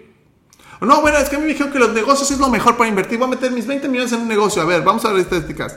¿Sabías que al menos 9 de cada 10 negocios que emprenden fracasan? ¿Sí sabían ese dato? Al menos 9 de cada 10 personas que emprenden fracasan. Si tienes una probabilidad del 90% de perder todo tu dinero, ¿meterías todo tu dinero en un negocio? ¿Tu dinero patrimonial? ¿Verdad que no? Ya lo ves con otro ángulo. No sé si me voy a entender. Pero suponiendo que esto, que un niño, mira, así te lo voy a decir sencillo. Si el día de hoy tú empezaste tu vida financiera sin un patrimonio creado, es que tu abuelo y tu papá o tu familia que te precedió son unos analfabetas financieros. Eso es lo que son. Porque tiempo tuvieron de sobra. ¿Cuántos años trabajaron tus papás y tus abuelos sumados? ¿Mm? Sumados. Entre papás y abuelos sumados, ¿cuántos años trabajaron? Sumados. Dime el número de años. 100. 100 años. 80, 100 años, perfecto. Imagínate esto que hubieran tomado una clase de educación financiera como la de hoy y que hubieran entendido que el objetivo es transformar mis ingresos en riqueza y que hubieran ahorrado al menos el 10% de su ingreso por 100 años. ¿Cómo estaría tu patrimonio actual o el patrimonio actual de la familia? ¿Mm? Este es el consejo que dice Warren Buffett que dice, cualquier persona que invierta el 10% de su ingreso en un fondo indexado con interés compuesto, en 40, 50 años se hace multimillonario por interés compuesto. Pero como la gente no entiende la diferencia entre ingresos y riqueza y la gente no transforma sus ingresos en riqueza, pues se la pasan 100 años trabajando como pendejos y ¿qué le pasa a la situación financiera de esas personas y familias? No mejora. Y peor aún, por ahí hay alguien de la familia que le empieza a ir bien económicamente hablando y es momento de comprar el pinche Lamborghini y es momento de comprar mi marca Gucci, es momento de comprar estupideces y al rato se queda la quiebra. Es lo que le pasa mucho a los futbolistas o a los artistas, que nunca han tenido dinero, de repente ganan mucha lana y se compran pura estupidez y al rato cuando se rompen una pierna pues ya se quedan en ceros. ¿Quién conoce un caso así? Por ejemplo, un caso muy sonado de, había un futbolista muy famoso este, de la América que se llama Salvador Cabañas, no sé si lo ubican. Se quedó sin nada. ¿Cómo explicas eso cuando cobraba millones? Porque no entendía la diferencia entre ingresos y riqueza. Entendiendo esta diferencia de ingresos y riqueza significa que si yo tengo un patrimonio de cero, vamos a ver que mi patrimonio, es decir, mi nivel de riqueza, patrimonio, es igual a cero. Ah, pregunta. ¿Puede haber personas que tengan patrimonios negativos que en lugar de, tener algo deben? Que revisa su situación financiera que dices, no mames, no solo no tengo nada, cabrón, debo un chingo. Bueno, ese brother ya es un esclavo del sistema. Es la nueva esclavitud moderna, así como en el esclavismo y el feudalismo era el esclavo, había esclavos y una persona era dueña de otra persona. Bueno, acá la manera de esclavizar a las personas es a través del alfabetismo financiero, en el capitalismo. Entonces, pero la realidad es que cuando tú comenzaste tu vida financiera no comenzaste con una deuda. O a ver, ¿a quién comenzó su vida financiera con menos un millón o con menos 500 mil o con menos dos millones? ¿Quién de aquí comenzó su vida financiera así? No, nadie, ok. Todos comenzaron de cero, muy bien. Vamos a suponer que estoy hablando con tu niño de cuando comenzaste tu vida financiera. ¿Tu patrimonio cuánto es? Cero. Ok, y tus ingresos, tus ingresos, no sé, a los 13 años ganaste 100 pesos. De esos 100 pesos, tú eres mi asesor financiero. Y yo te digo, yo soy niño y te digo, quiero hacerme rico. ¿Ok? De esos 100 pesos, ¿qué porcentaje de esos 100 pesos me recomendarías transformar en riqueza?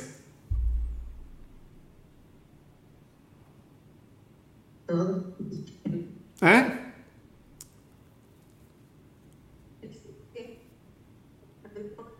Se escucha un poquito cortado. Me gané a los... A, a- a ver, vamos a conectarnos con la idea de... ¿Cuándo fue la primera vez que ganaste dinero en tu vida? ¿Alguien me quiere platicar?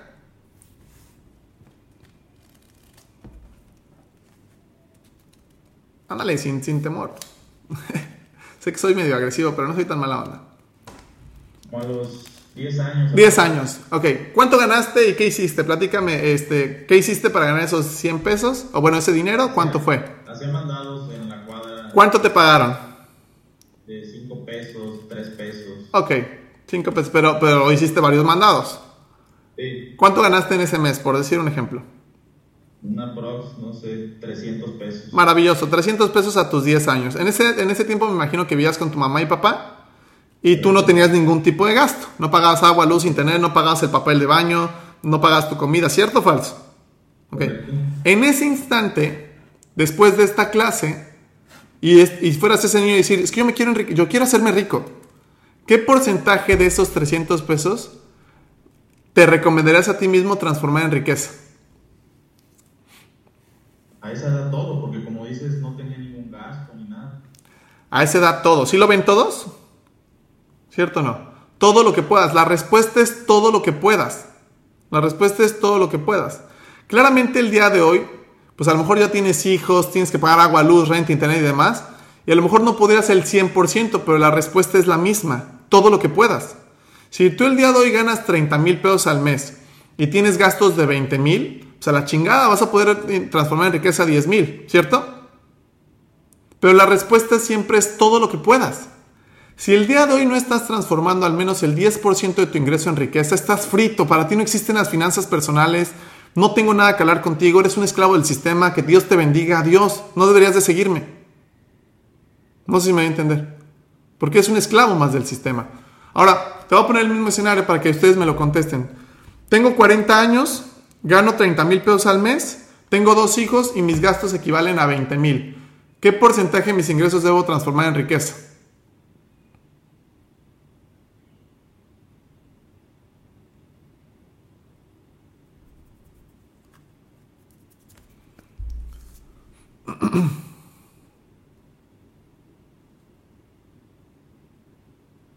Si me quisiera hacer rico.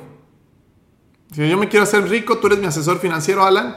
Tengo cu- 40 años, gano 30 mil pesos al mes y mis gastos equivalen a 20 mil. ¿Qué porcentaje de mis ingresos debo transformar en riqueza? Esos 10 que te sobran, Fíjate el sesgo del lenguaje a través de lo que te sobran. La respuesta es la misma.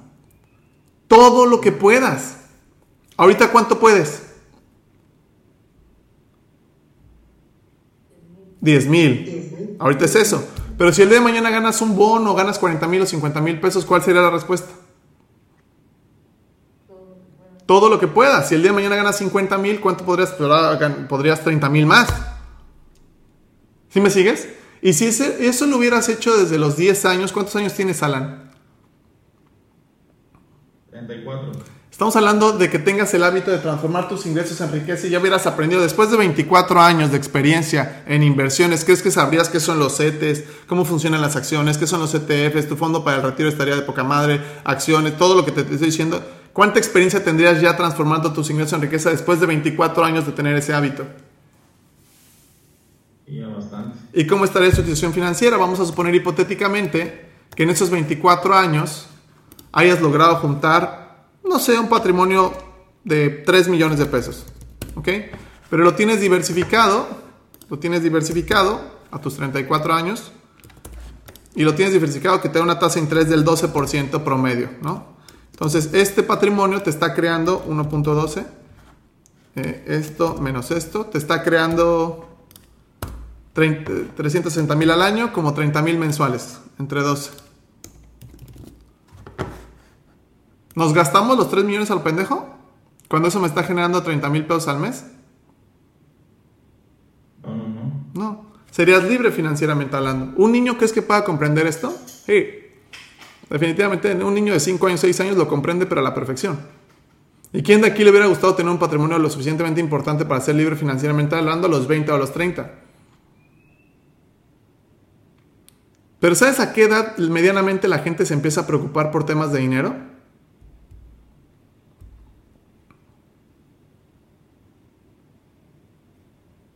¿A qué edad? Cerca de su retiro. Ya cuando tienes 40 o 50 años trabajando, cabrón. Te voy a hacer una pregunta sumamente incómoda. De todo el dinero que ha pasado por tus manos, ¿qué porcentaje de tus ingresos, de todo el dinero que ha pasado por tus manos, Alan y todos, desde el día 1 que recibiste dinero hasta hoy, ¿qué porcentaje de tus ingresos has transformado en riqueza en toda tu vida?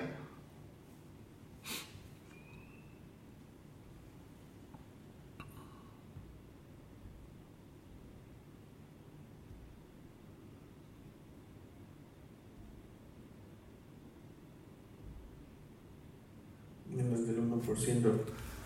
No me cuentes más. Tu situación financiera, o sea, no te estás enriqueciendo, ¿cierto o no? ¿Lo puedes, ¿Lo puedes vivir? ¿Lo puedes respirar que no te estás enriqueciendo? Menos del 1%. ¿Quién da más? ¿Quién da menos?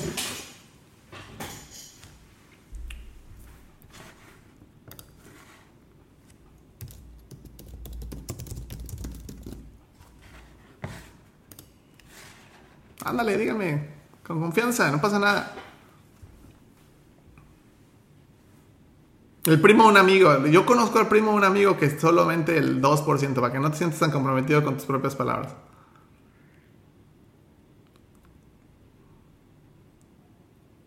Ah, ya nadie quiere hablar, ok. A mí vale madres, en total honestidad me da vale madres. Lo que me interesa es que tú te des cuenta de esta situación, ¿ok? La gente que no está transformando sus ingresos en riqueza termina pasando esto. La famosa esta, carrera de la rata, que es, trabajas para conseguir dinero con el que pagar tus deudas, que te dejas sin dinero para volver a trabajar. ¿Sabes dónde, cuándo progresas aquí? ¿Sabes cuándo progresas aquí? Nunca. ¿Quién conoce el primer amigo que está ahí metido? ¿No? Y con esto voy a cerrar la conferencia del día de hoy. Préstame máxima atención a esto. Antes, antes, subirte a la carrera de la rata, no había tanto problema. ¿Qué es esto? No había tanto problema. ¿Por qué? Te metías a trabajar a Luz y Fuerte del Centro que te hace una Comisión Federal de Electricidad o a Telmex o alguna empresa reconocida, trabajabas 20 o 30 años en la carrera de la rata y después llegaba tu etapa de jubilación. ¿Quién conoce a una persona jubilada? Una persona retirada. Y el mismo sistema, el mismo sistema, tiene un esquema de jubilación, es decir, tú entreganos tus años más productivos y el sistema mismo te va a jubilar. Robert Kiyosaki a través de su literatura de Padre Rico, Padre Pobre y demás, criticó mucho este tema. Literal, yo soy muy grosero, pero este güey decía cosas como, la gente debe estar muy pendeja para tardar 40 años en construir su libertad financiera. Hay caminos más rápidos para lograrlo, decía el güey, ¿no? Es lo que dice la literatura. Pero eso significaba, lo que está criticando es, ¿cómo es posible que te metas a trabajar a un lugar 40 años y te jubiles? Y te dan un trocito de libertad financiera que se llama jubilación. Les tengo noticias. El día de hoy, toda la gente que está hablando aquí conmigo, aunque te subas a la carrera de la rata por 400 años, jamás te vas a jubilar. ¿Eso qué quiere decir? Que si tú tienes, por ejemplo, 60 años, vas a tener que seguir haciendo este círculo. Si tienes 70 años vas a tener que seguir haciendo ese círculo. A ver, no me dejen mentir, aquí hay gente ya mayorcita. A los 30 tienes la misma energía que a los 20, o que a los, de los 40 a los 20, o de los 50 a los, a los 20, o de los 60 a los 20, ¿tienes exactamente la misma energía? ¿Sí o no? No. Los que estamos ya acá rucos no me van a dejar mentir. Yo ahorita tengo 34 años, me, medio me desvelo, o me echo una copa de vino algo, valió madre. Al otro día no tengo la misma vitalidad. Antes me ponía pedísimo y al otro día este, estaba fresco para ir a hacer lo que quisiera. Lo que te estoy diciendo es que no te recomiendo en absoluto llegar a tus 40, 50, 60, 70 años sin lana y sin patrimonio creado. ¿eh? No es una buena idea llegar a los 50, 60, 70 años sin lana. Por eso hay un dicho que dice, puedes ser joven sin dinero, pero no rico sin dinero. Porque hay un espectro de tiempo de 40 años. ¿Cuántos años tienes, Jacqueline? 18, ¿no me dijiste? Y la edad de retiro son 65. ¿Cuántos años hay de los 18 a los 65? Son 47 años. Si por 47 años Jacqueline al menos transformara el 10% de su ingreso en riqueza, después de 47 años, ¿cómo crees que es su vida financiera? ¿Mm? Pues muy bien, ¿estás de acuerdo? Pero les voy a dar estadísticas. Al menos 95, 97 personas mayores dentro de 20 años, personas de 60 años o más, no van a tener dinero, no van a tener ahorros, no van a tener riqueza, no van a tener inversiones, van a estar gordos, enfermos y además no van a tener hijos porque te están teniendo perrijos ahorita. Porque antes los abuelos que llegaban a esa edad tenían un chingo de hijos. ¿Quién conoce a alguien que tenía 14 hijos o algo así? Y dices, güey, qué pedo, ¿cómo lo hacían? Yo tengo uno y me estoy volviendo loco, cabrón. ¿Entiendes? Pero a, lo que voy es, los hijos lo mantenían. Pero mira, todas las personas que están teniendo perrijos, están gordos, van a llegar gordos, enfermos, sin hijos, sin lana, sin inversiones y pobres. 95 de cada 100. ¿Qué crees que pase socialmente hablando en México? Cuando piensan, ¿han visto los cerillitos que están en los supermercados? Que al menos 95 de cada 100 personas esté sin empleo, sin ingresos, sin riqueza, sin nada de ese estilo y además tengan problemas de enfermedad. ¿Qué crees que pase socialmente hablando? Va a colapsar. Va a colapsar el sistema, va a haber una crisis. Y en las crisis los ricos se hacen más ricos y los pobres se hacen más pobres. ¿Cierto o falso? Punto. El mensaje que te quiero dar es el siguiente. Tienes que entender claramente la diferencia entre ingresos y riqueza y ponte, a ser rico. ¿Ok? Ponte a hacerte rico, tienes que hacer rico. ¿Y cómo te enriqueces? Empiezas a transformar tus ingresos en riqueza y lo empiezas a colocar. Aunque el día de hoy se puede invertir desde 10 pesos. No mamen. ¿Quién de aquí tiene 10 pesos? Se lo pides prestado a tu sobrino, güey, los 10 pesos. ¿Cierto? Se puede invertir desde 10 pesos, 50 pesos. Pero ¿cuándo te vas a gastar este dinero que invertiste para tu riqueza? ¿Cuándo te lo vas a gastar? Nunca. Hay gente que le ayudamos con sus fondos para el retiro y me dicen, me quiero mi fondo para el retiro y me marcan un año después. César, voy a sacar el dinero porque me voy a ir de viaje. Ay, madre. No estamos entendiendo nada, no si me entiendes. No estás entendiendo nada, mi hermano. No estás entendiendo absolutamente nada, ¿correcto? Voy a cerrar la plática diciendo esto. Hay un concepto muy importante para progresar en la vida que la gente no presta atención a esto, que son los mentores y los antimentores. ¿Ok? La mayoría de la información mala financieramente hablando viene de tus antimentores. Y lo peor es que lo creemos como verdad. ¿Qué es el ahorro? ¿Qué es la inversión? Te voy a dar un ejemplo de antimentor que estos me revientan el alma y esta es una de las principales razones por las cuales me metí a hacer contenido en redes sociales. ¿Quién de aquí sigue algún asesor financiero o conoce algún asesor financiero? No me digan nombres porque van a hacer encabronar. Algún asesor financiero que, que te dice una sandez, una estupidez de este calibre. Fíjate, te dice cosas como la regla 50-30-20, que 50% de tus ingresos te los debes de gastar, el 30% lo debes de invertir y el 20% lo debes de ahorrar. ¿Han escuchado eso en algún momento? El asesor financiero que te dijo eso es un estúpido, eso es lo que es. Y lo peor de caso es cómo te llamarías tú si le haces caso a un estúpido. También. ¿Ok? Va, perfecto, maravilloso. Te voy a decir, te voy a explicar y lo vas a contestar tú porque es un estúpido. De entrada no saben ni la diferencia entre ahorro e inversión. De entrada. ¿Ok?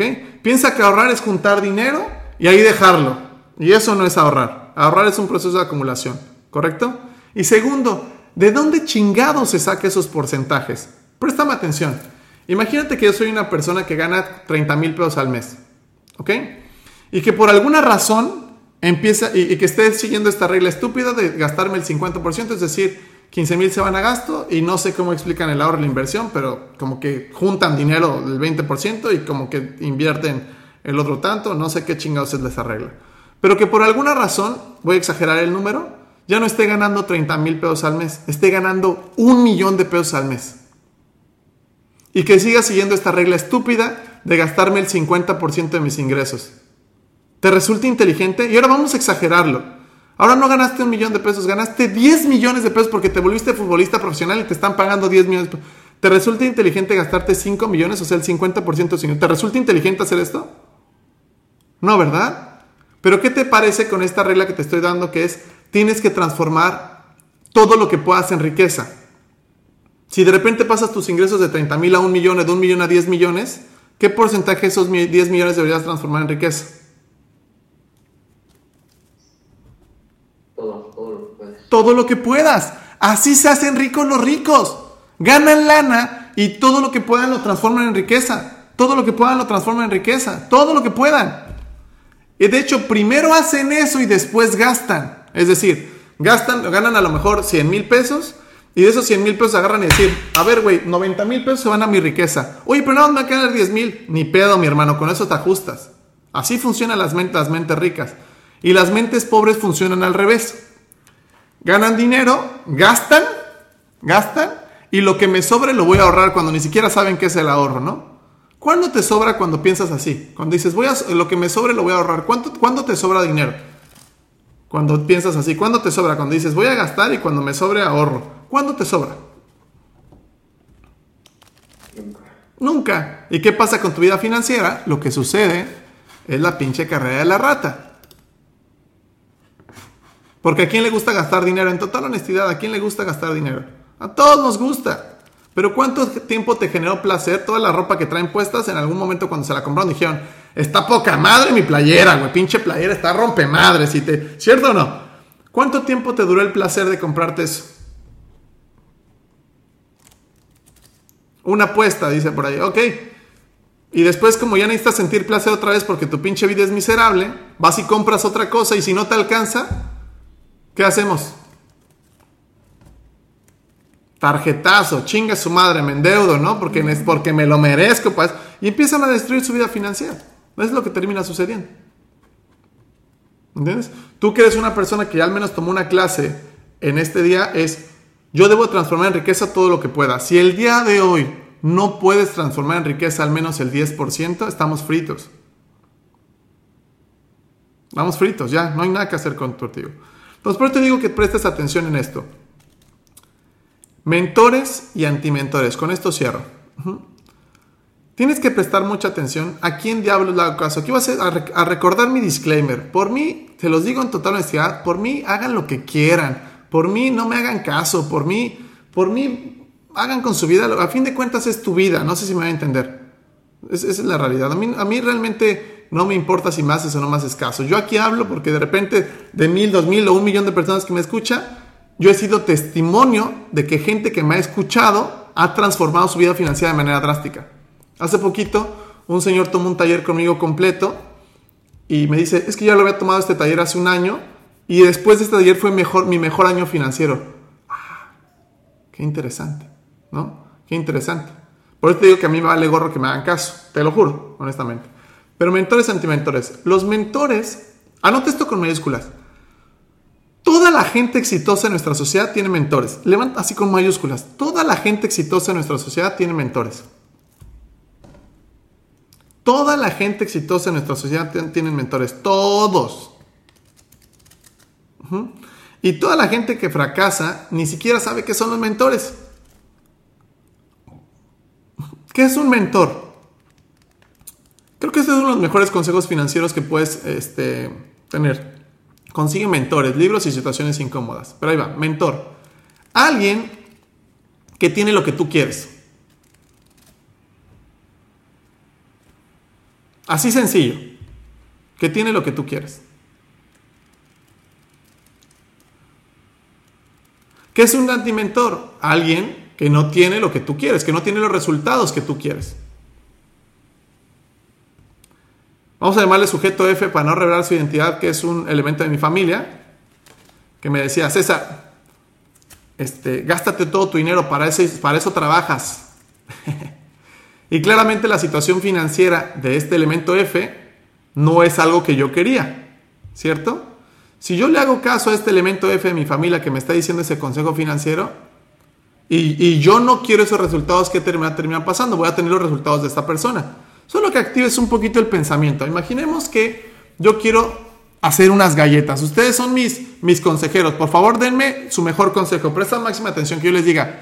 Yo no sé cocinar galletas, pero quiero cocinar galletas. Muy bien. Tengo tres caminos. Primer camino, me levanto, me voy al supermercado y me compro lo que Dios me dé a entender y me pongo a cocinar por mi propia cuenta. Ese es el primer camino. Segundo camino, le hago caso a mi tía que no sabe cocinar un carajo pero me está dando consejos de cocina, de cómo cocinar galletas. ¿Quién conoce a una persona así?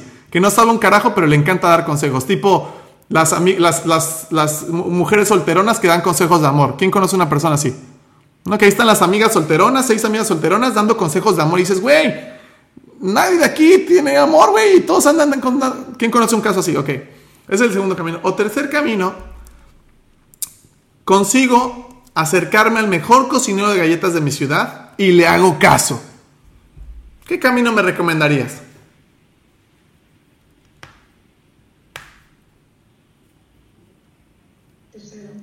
Si utilizamos tantito el pensamiento, utilizamos el tercero, ¿cierto? ¿Quién en total honestidad en su vida ha utilizado los otros dos caminos? ¿Querer hacer las cosas por tu propia cuenta o hacerle caso a alguien que no tiene los resultados que tú quieres? ¿Quién ha, quién ha seguido esos caminos? Levanta la mano. Ok, ¿cómo te fue? Cuéntenme. ¿Cómo te fue cuando quisiste hacer las cosas por tu propia cuenta o le hiciste caso a personas que no tenían los resultados que tú quieras? ¿Cómo te fue? Platíquenme. Hasta se ríen, ya sé que su, su mirada cómplice. A ver, ¿cómo les fue? Y platíquenme un caso. Quiero escuchar un caso. Platíquenme un caso.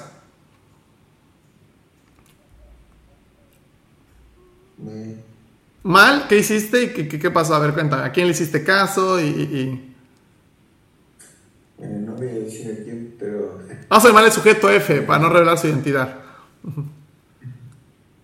El sujeto F, pues me decía, no, pues como no tengo el año, es importante. Entonces, pues no, no hice caso.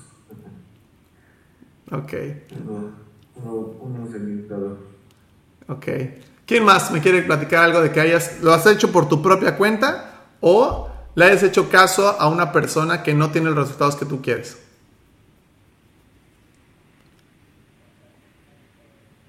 Cuéntame, a ver, cuéntame, quiero escuchar estas historias chingonas, a.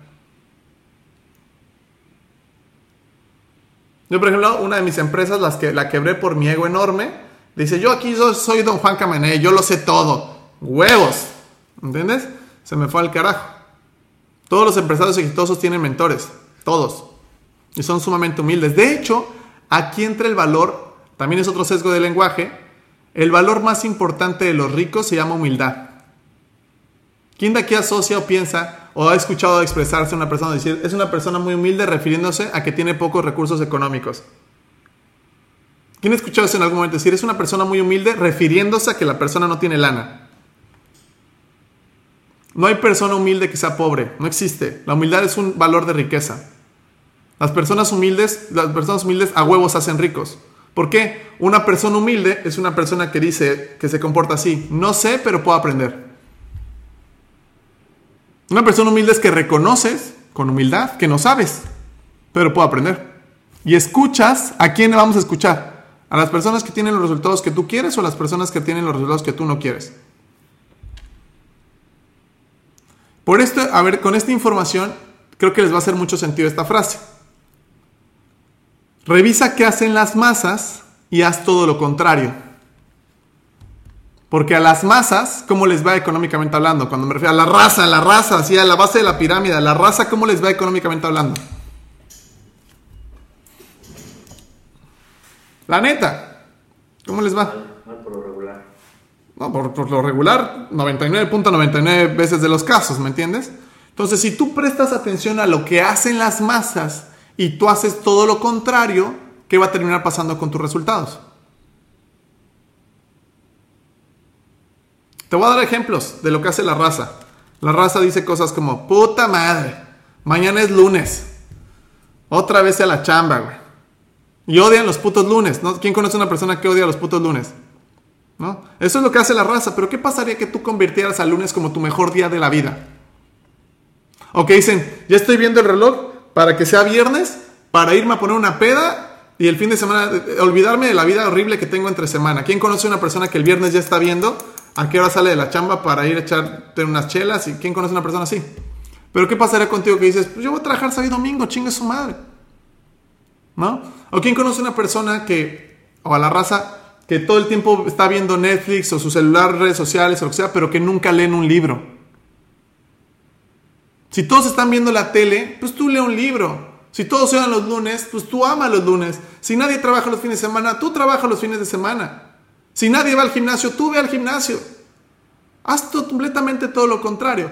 Una de mis mentoras que más me, me ha ayudado a crecer, me contó su historia de cómo se hizo empresaria y lo que hizo fue lo siguiente. Tenía 32 años, la corrieron de su trabajo y dijo, ¿sabes qué, güey? Ya me desesperó ser empleado, güey. Creo que tengo las competencias para ser empresaria, ¿ok? Y agarra el teléfono y le marca por teléfono a sus familiares y le dice a sus familiares, hola, este, Magali, quiero, ¿sabes qué? Ya no voy a tener un empleo, voy a poner una empresa. Todos sus familiares y amigos eran empleados.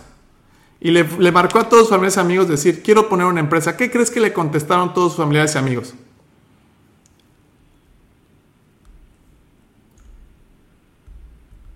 Que era muy que era muy arriesgado, que no lo hiciera, que ya sabes, y ella activó tantito su pensamiento lógico y dijo, si nadie de ellos tiene lo que yo quiero, ¿qué debo de hacer con esa información? ¿Mm? No hacer caso. No hacer caso, hizo todo lo contrario, creó una empresa muy exitosa y ahorita metió a toda su familia a la nómina. Claro, no están trabajando porque les van a destruir la familia, pero ella mantiene a todos. Entonces aquí hay dos figuras importantes. Si no tienes mentores cerca de ti, revisa tu contexto y es súper fácil identificar a tus antimentores. Súper fácil, súper fácil. Decir, a ver, ¿qué está haciendo mi mamá? Vamos a llamarle sujeto F y sujeto R para no revelar su identidad. Pero yo lo que dije en mi familia dije, momento, como que esto no me cuadra. Y empecé a hacer cosas completamente distintas. ¿Y qué crees que pasó? Mi realidad cambió. Entonces, si no tienes mentores en tu vida, presta atención a los antimentores. Y cuando encuentres mentores en tu vida, hazles caso sin que lo razones y sin que lo entiendas. Porque los mentores te van a decir cosas que no vas a entender. Si ya lo entendieras, tendrías resultados diferentes. Pero solo hazle caso. Hay una frase que dice, yo era tan, me dice, ¿cómo conseguiste tanto éxito siendo tan joven? Era tan tonto que seguía al pie de la letra lo que me dijeron mis mentores.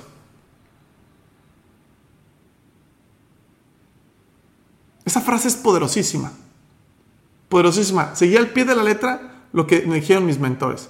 Lo que te quiero decir es esto. No me importa tu situación financiera actual, no me importa tu tono de piel, no me importa tu edad. No me... Ay, ¿cómo dices lo del tono de piel? No nos hagamos. Los güeros tienen más posibilidades que los morenos por donde la quieras ver.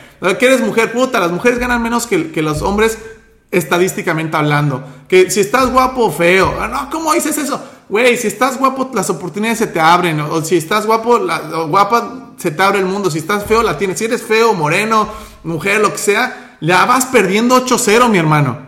Pero a pesar de esto, ojo con lo que te estoy diciendo. Y esto no es una opinión, es un dato, estadístico. A pesar de esto, si utilizas esta información a tu favor, tus estadísticas se, mejoran muchísimo. Es decir, si empiezas a mentorearte, se mejora muchísimo tu situación financiera. Hay un dicho que dice, las personas piensan que ganar 100 mil pesos a la semana es mucho dinero hasta que te juntas con gente que lo gana diario. Cuando tú te rodeas de gente capaz y competente, si tú te sientes el bicho chiquito en la gente capaz y competente, automáticamente vas a aprender de ellos, porque presta atención. Si una persona gana 20 mil pesos al mes el día de hoy, te hago una pregunta. ¿Podría aprender a ganar 100 mil? Es pregunta. Si tú ganas 20 mil pesos al mes, ¿podrías aprender a ganar 100 mil? Es pregunta. ¿Sí o no? ¿Quién de aquí se cree con las competencias para aprender a ganar 100 mil? Ok. Y si ganas 100 mil, ¿crees que puedas aprender a ganar 500 mil? Levanta la mano. Y si ganas 500 mil, ¿podrías aprender a ganar un millón? Levanta la mano. Sigamos el ejemplo de las galletas.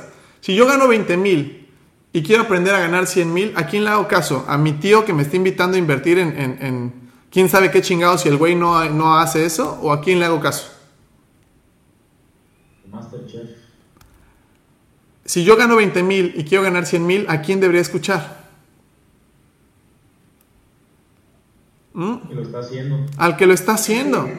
Por eso Rocker Férez decía que si estás trabajando todo el día no tienes tiempo para ganar dinero. ¿Qué significa esa frase? Una persona que está en chinga todo el día, desde las 8 de la mañana a las 6 de la tarde, 7 de la noche y nada más llega a ver Netflix y estar cansado, nunca dedica tiempo a un tallercito, a un curso, a una mentoría, a un libro, a un aprendizaje que le provoque aprender a obtener lo que esa persona quiere. En cambio, una persona educada y una persona que tiene abundancia le dedican mucho tiempo a la lectura, le dedican mucho tiempo a las mentorías, ¿por qué? Porque entienden que tienen que aprender algo que no saben hoy. ¿Y de quién vamos a aprender? ¿Mm? Un experto. De un mentor. Es diferente un experto a un mentor. De hecho, el lugar en donde están infestados los, los antimentores es en las universidades y en los colegios. Tuve en la universidad un maestro que, que según me quería enseñar de emprendimiento y ¿sabes cuántas empresas tenía? Ninguna. Ah, cabrón. Y le dije, ¿cómo, profe? ¿Usted me va a enseñar a emprender y no tiene ni una empresa? Qué interesante. ¿Qué pensarías de una persona así? Si acti- activas tantito tu pensamiento. No me hagan caso. Acérquense a un grupo de solteronas y vean qué consejos de amor dan y verán. Si te quieres conseguir un novio, ¿a quién le debes de preguntar? Pues a la amiga que tiene novio, ¿no? Si te quieres casar, ¿a quién le debes de preguntar? Pues a la amiga que está casada. No irte de peda con las amigas solteronas y decir que poder femenino y pendejadas de ese estilo. Porque te van a dar puros consejos. ¿Sabes de qué hablan las amigas solteronas que, que quieren según tener novio? De que los hombres son unos hijos de su puta madre, de que son unos pinches infieles, y, se empiezan a llenar la cabeza de mierda. Entonces, cuando van y salen con alguna persona que a lo mejor sí quería una relación seria con ellas, ¿qué pasa? Ya traen un chingo de información horrible. Si te juntas con gente que no genera una buena abundancia económica en tu vida, seguramente han escuchado frases de este estilo. Pobre pero. Pobre pero feliz. Pobre pero honesto. ¿Quién chingados te enseñó eso? ¿Quién chingados te enseñó eso? El que no tranza, no avanza. ¿Quién te enseñó eso? Y lo peor de todo es que el conocimiento que adquieres sin darte cuenta es el más arriesgado en tu ser y el que es más difícil de modificar. Estos se llaman patrones de comportamiento. Y sin que te des cuenta, si tú te juntas con pendejos, se te va a pegar lo pendejo. Si te juntas con inteligentes, se te va a pegar lo inteligente. Y el la máximo ejemplo de esto es cómo aprendiste a hablar español. ¿Tomaste clases de español? ¿Y por qué hablas perfecto español? Porque todo tu entorno habla español. Qué interesante. ¿Sabes cómo aprendiste a ser pobre y a tener una situación financiera nefasta? El entorno. Interesante, ¿no? El entorno. Entonces, si tú quisieras modificar tu realidad financiera, lo que tienes que hacer conscientemente, acercarte a personas y entornos que tengan lo que tú quieres, con entornos y con entornos de abundancia. Y vas a empezar a recibir información que claramente en el contexto de pobreza no. Yo estudié en la Universidad Nacional Autónoma de México, que es una universidad pública, no sé si la conocen, en la Facultad de Economía. Me sacaron de clases un chingo de veces, porque siempre me mandaba peleando cosas como este estilo, de que una chava dijo, es que a mí no me gusta el mundo materialista, mi papá me regaló un carro, pero yo me vengo en camión porque no voy a consumir, y el dinero para mí me parece algo horrible. Y le digo, oye, ¿tienes que tener hijos? Sí, sí quiero tener hijos. ¿Y qué le vas a decir a tus hijos? ¿Come amor? Me sacaron de clases, ¿no? Me sacaron clases. Y también otro maestro y mucha gente dentro de la universidad decían, es que los pinches riquillos de la náhuac, que son los hijos de la ching, se sienten mucho. Y empezaron a tirarle mierda a los de la náhuac eh, o a las del TEC de Monterrey o a gente que tiene un estatus económico horrible. Per- Horrible, perdón, este, eh, eh, más elevado. Yo jugué fútbol y tenía amigos en la náhuac que jugaban fútbol conmigo. ¿Ok? ¿Sabes cuántas veces escuché a gente de la náhuac expresarse mal de la gente de la UNAM? ¿Sabes cuántas veces? Nunca me imagino. ¡Cero! ¿Y sabes cuántas veces escuché a gente de la UNAM expresarse mal de la gente de la náhuac? ¡Chingos de veces! Y lo peor es que la gente de la UNAM o la gente de bajos recursos son los que le llaman clasistas a los ricos. Los ricos ni tiempo tienen de andar hablando contigo ni pensando, están tan enfocados en sus proyectos, en sus vidas, que ni tiempo tienen de andar pensando en la gente de la UNAM. No sé si me explique lo que estoy tratando de decir. Pero la gente pobre dice es que es un clasista, güey. Nadie, que te, nadie quien te pele, güey. O sea, ni te, te están pelando. No sé si me doy a entender. Y hay un sesgo horrible de, de, conocimiento. Lo que quiero decirte con esto es, por favor, activa tu pensamiento. Como decía Sherlock Holmes, el mundo está lleno de obviedades que la gente ni por aquí se, se, se da cuenta. Si tú quisieras, bajo el principio que estoy diciendo, cómo aprendiste español, si tú quisieras aprender a hablar árabe, ¿cuál sería la- la decisión que provocaría que aprendieras a hablar árabe más rápido en tu vida? ¿Mm? Allá. Te vas a vivir a Arabia, rompes toda comunicación con, con- con el español. ¿Qué vas a entender al principio? Nada. ¿Pero crees que puedas aprender? A huevo que aprendes, a huevo que aprendes, mi hermano. Y en un par de años ya sabes hablar todo de poca madre. ¿Crees que esto aplique con el dinero? Si estás en un contexto de pobreza horrible y de pronto dices a la chingada, ya no quiero estar aquí, y vas y trabajas con un güey muy rico, aunque trabajes gratis, güey, pero trabajas con un güey muy rico, ¿vas a aprender a modificar tu, tu- tu realidad financiera? De hecho, es un consejo que yo le daría a, a un chavo, decir, vete a conseguir trabajar cerca de alguien que tú admires mucho y aprende de esa persona. Aunque no te paguen, es más, si tú tienes que pagar, por eso paga, güey, no hay pedo, aunque no te paguen, porque vas a aprender. ¿Me entiendes? ¿Crees que eso sería un buen consejo financiero? Que se acerque a contextos para que automáticamente se dé cuenta de muchas cosas que no te darías cuenta si no estás cerca de eso. Ahí está. Si revisas todo lo que dije el día de hoy, es pura lógica. No estoy diciendo nada del otro mundo, es pura lógica. Decir, momento, ¿por qué soy pobre? ¿Quién me enseñó esto? En momento, ¿por qué? ¿Y qué te parece si le empiezo a hacer caso? Hay un libro que se llama El hombre más rico de Babilonia. Sí lo tengo aquí, a ver. Este librito.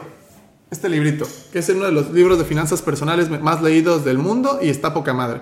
En las primeras páginas hay dos güeyes jodidos que dicen, ¿sabes qué? Este, eh, nos queremos hacer ricos.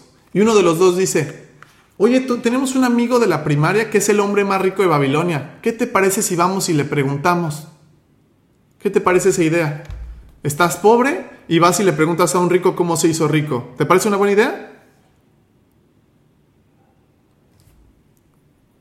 ¿Es lógico eso o no? Pero ¿qué hace la gente? Están bien jodidos y van y le preguntan a quién. Como las amigas solteronas. ¿A quién van y le preguntan? Está más jodido que yo.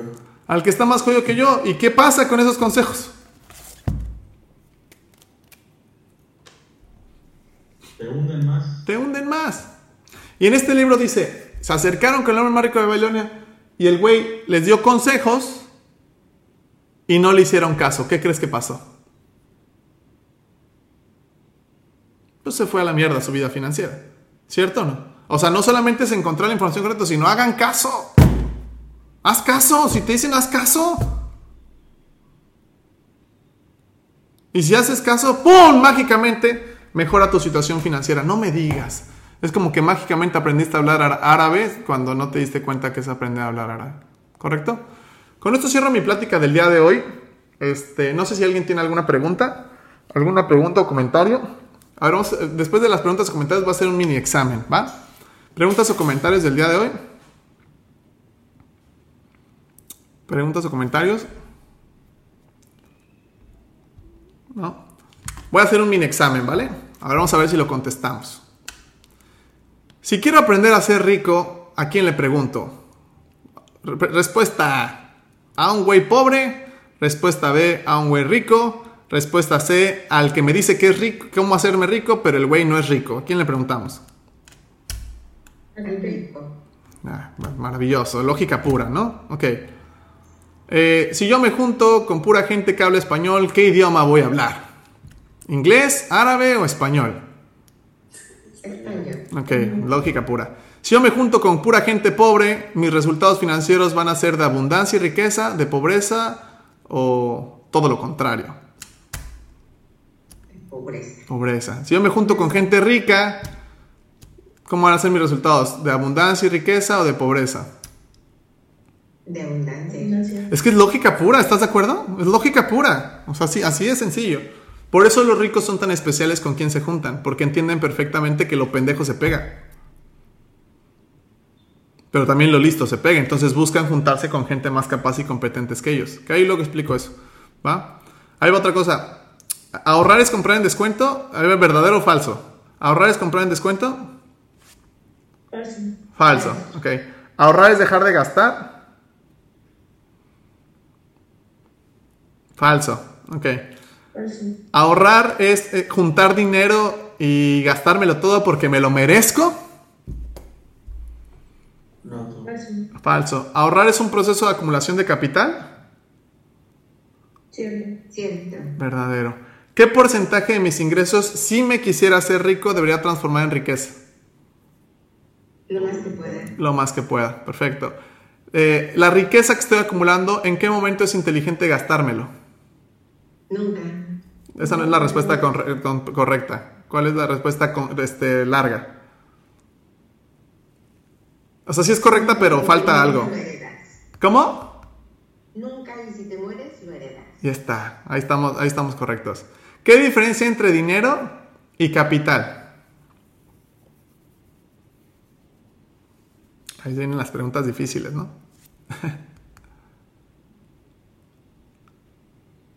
¿Qué quedamos que era el dinero? Primero solo lo que. Perdón, ¿qué quedamos que era el capital? Dinero invertido. Dinero invertido. Dinero invertido. Ahí está la diferencia, ¿no? La diferencia es que el capital es dinero invertido. Esa es la diferencia entre, entre dinero y capital. El ahorro es un proceso de acumulación de dinero invertido, o sea, de, de- de- de capital. ¿Cierto o falso? ¿Sí o no? Ok. Eh, ¿Qué otra cosa vimos el día de hoy? Creo que ya, ¿no? Un Ah, sí, el nombre del sistema, ¿cómo se llama? Es un reboot. El nombre del juego, del dinero, ¿cómo se llama?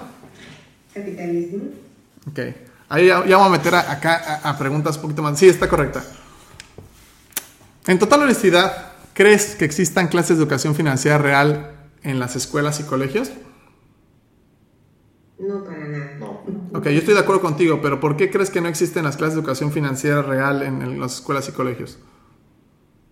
Porque no le conviene el sistema. Claro. La ignorancia es un gran negocio. Que no sepas utilizar tu tarjeta de crédito, que no te sepas utilizar tu deuda. Es más, ¿quién conoce una persona que dice cosas de este estilo?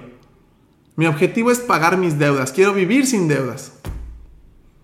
¿Quién conoce una persona así? Bueno, una persona que dice eso es un analfabeta financiero. ¿Cómo te atreves? Sí, claro.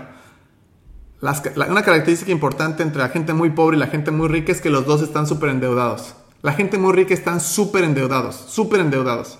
Pero la gente rica están endeudados con deuda buena.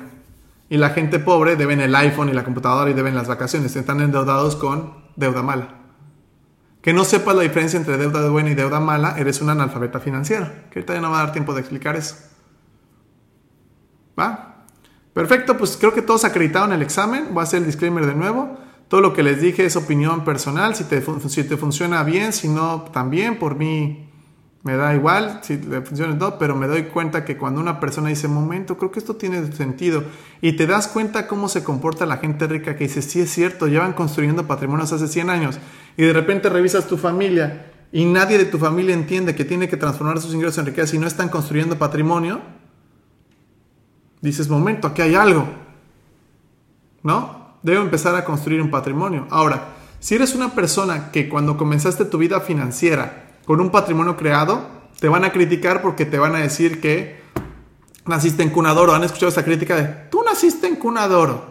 Güey, ¿esto- ¿estuvo mal que tus papás se educaran financieramente hablando y que te hayan heredado un patrimonio y que no comiences tu vida financiera desde ceros? ¿Eso está, está mal? ¿Quién de aquí hubiera, te hubiera sentido bien diciendo que tu papá te haya dicho, ¿sabes qué? Te vamos a heredar una casa que te van a pagar 50 mil pesos al mes de renta. ¿Quién de aquí le hubiera gustado comenzar su vida financiera así? Pero no hay chile que les embone a la raza, ¿no? Todos se emputan. Piensan que, que- está mal haber nacido en, en cuna de oro. Y te voy a decir algo. Si tú vas a tener hijos o tienes hijos, no los dejes solos en el mundo de la economía. Porque ganar el juego en el mundo de la economía comenzando desde ceros es como ganar un juego del turista cuando todos llevan 10 horas jugando. ¿Sabes qué probabilidad hay de ganar el juego del turista cuando todos llevan 10 horas jugando y tú apenas vas a comenzar? ¿Qué probabilidad hay de que yo tú te metas a jugar turista y que haya 10 personas jugando desde hace 10 horas y tú apenas comienzas? Muy baja, ¿cierto? Eso es lo que le pasa a los, a los niños y jóvenes de ahora, que los papás los sueltan en el mundo de la economía y dicen, órale, ponte a trabajar y chingale. y es imposible, no tienen las herramientas y las competencias para avanzar y el juego de la economía no comenzó cuando tú naciste o cuando tú empezaste a trabajar, ¿cuándo comenzó?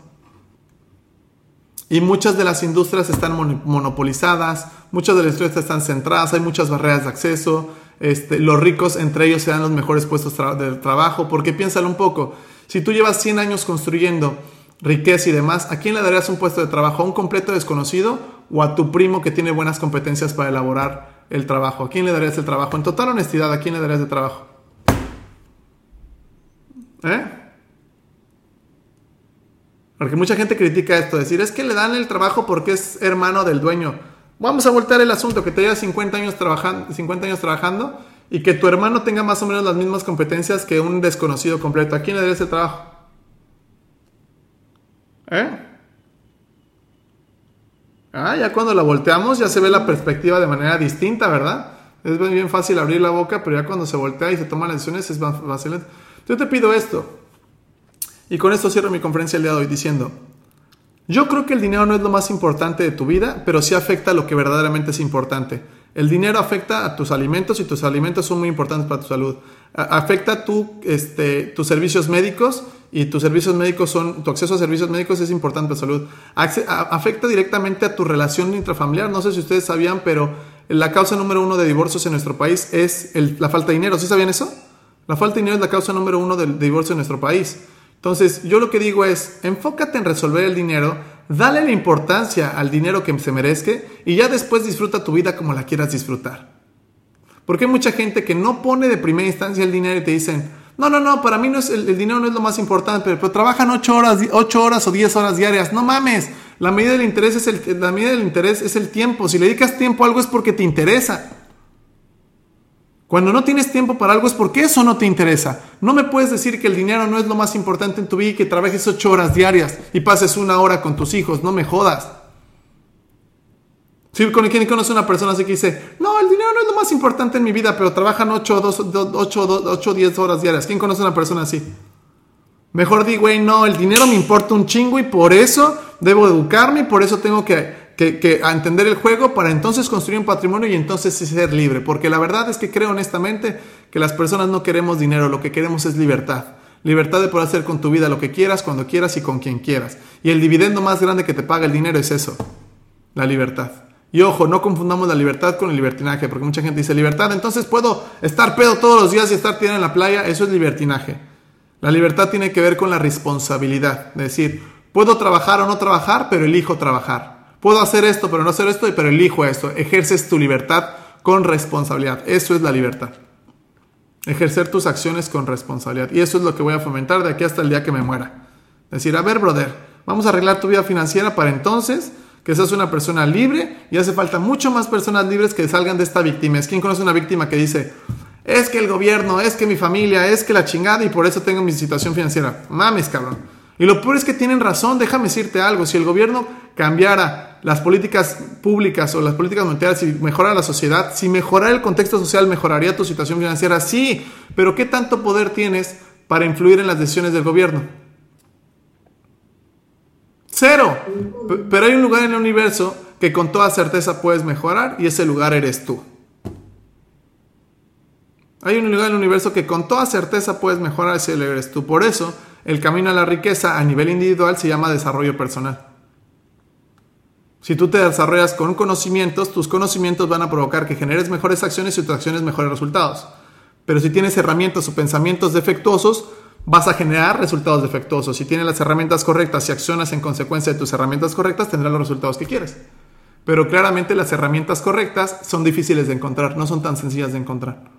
Lo fácil de encontrar es el pobre pero honesto, pobre pero feliz, el que no tranza no avanza, los ricos son unos hijos de puta, el gobierno. Eso es lo fácil de encontrar. Tienes que empezar a rascar para encontrar la información correcta para entonces, este, eh, eh, eh, pues tener resultados diferentes, ¿vale?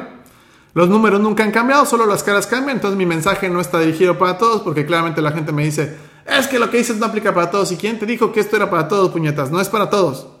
Es solamente para un sector de población muy específico que dice, momento, aquí hay algo, aquí hay algo que me puede ayudar. Y eso estamos hablando de menos del 2-3% de la población.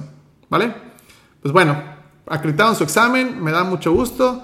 Espero de corazón que lo que les haya dicho no me interesa caerles bien, no me interesa que les haya gustado, me vale un carajo en total honestidad. Lo que me importa es que les haya funcionado. Si te funcionó, bienvenido. Perfecto, si no te, si no te funcionó, pues también, pero no mi objetivo es no que te haya gustado esta plática, ¿vale? ¿Alguna pregunta o comentario?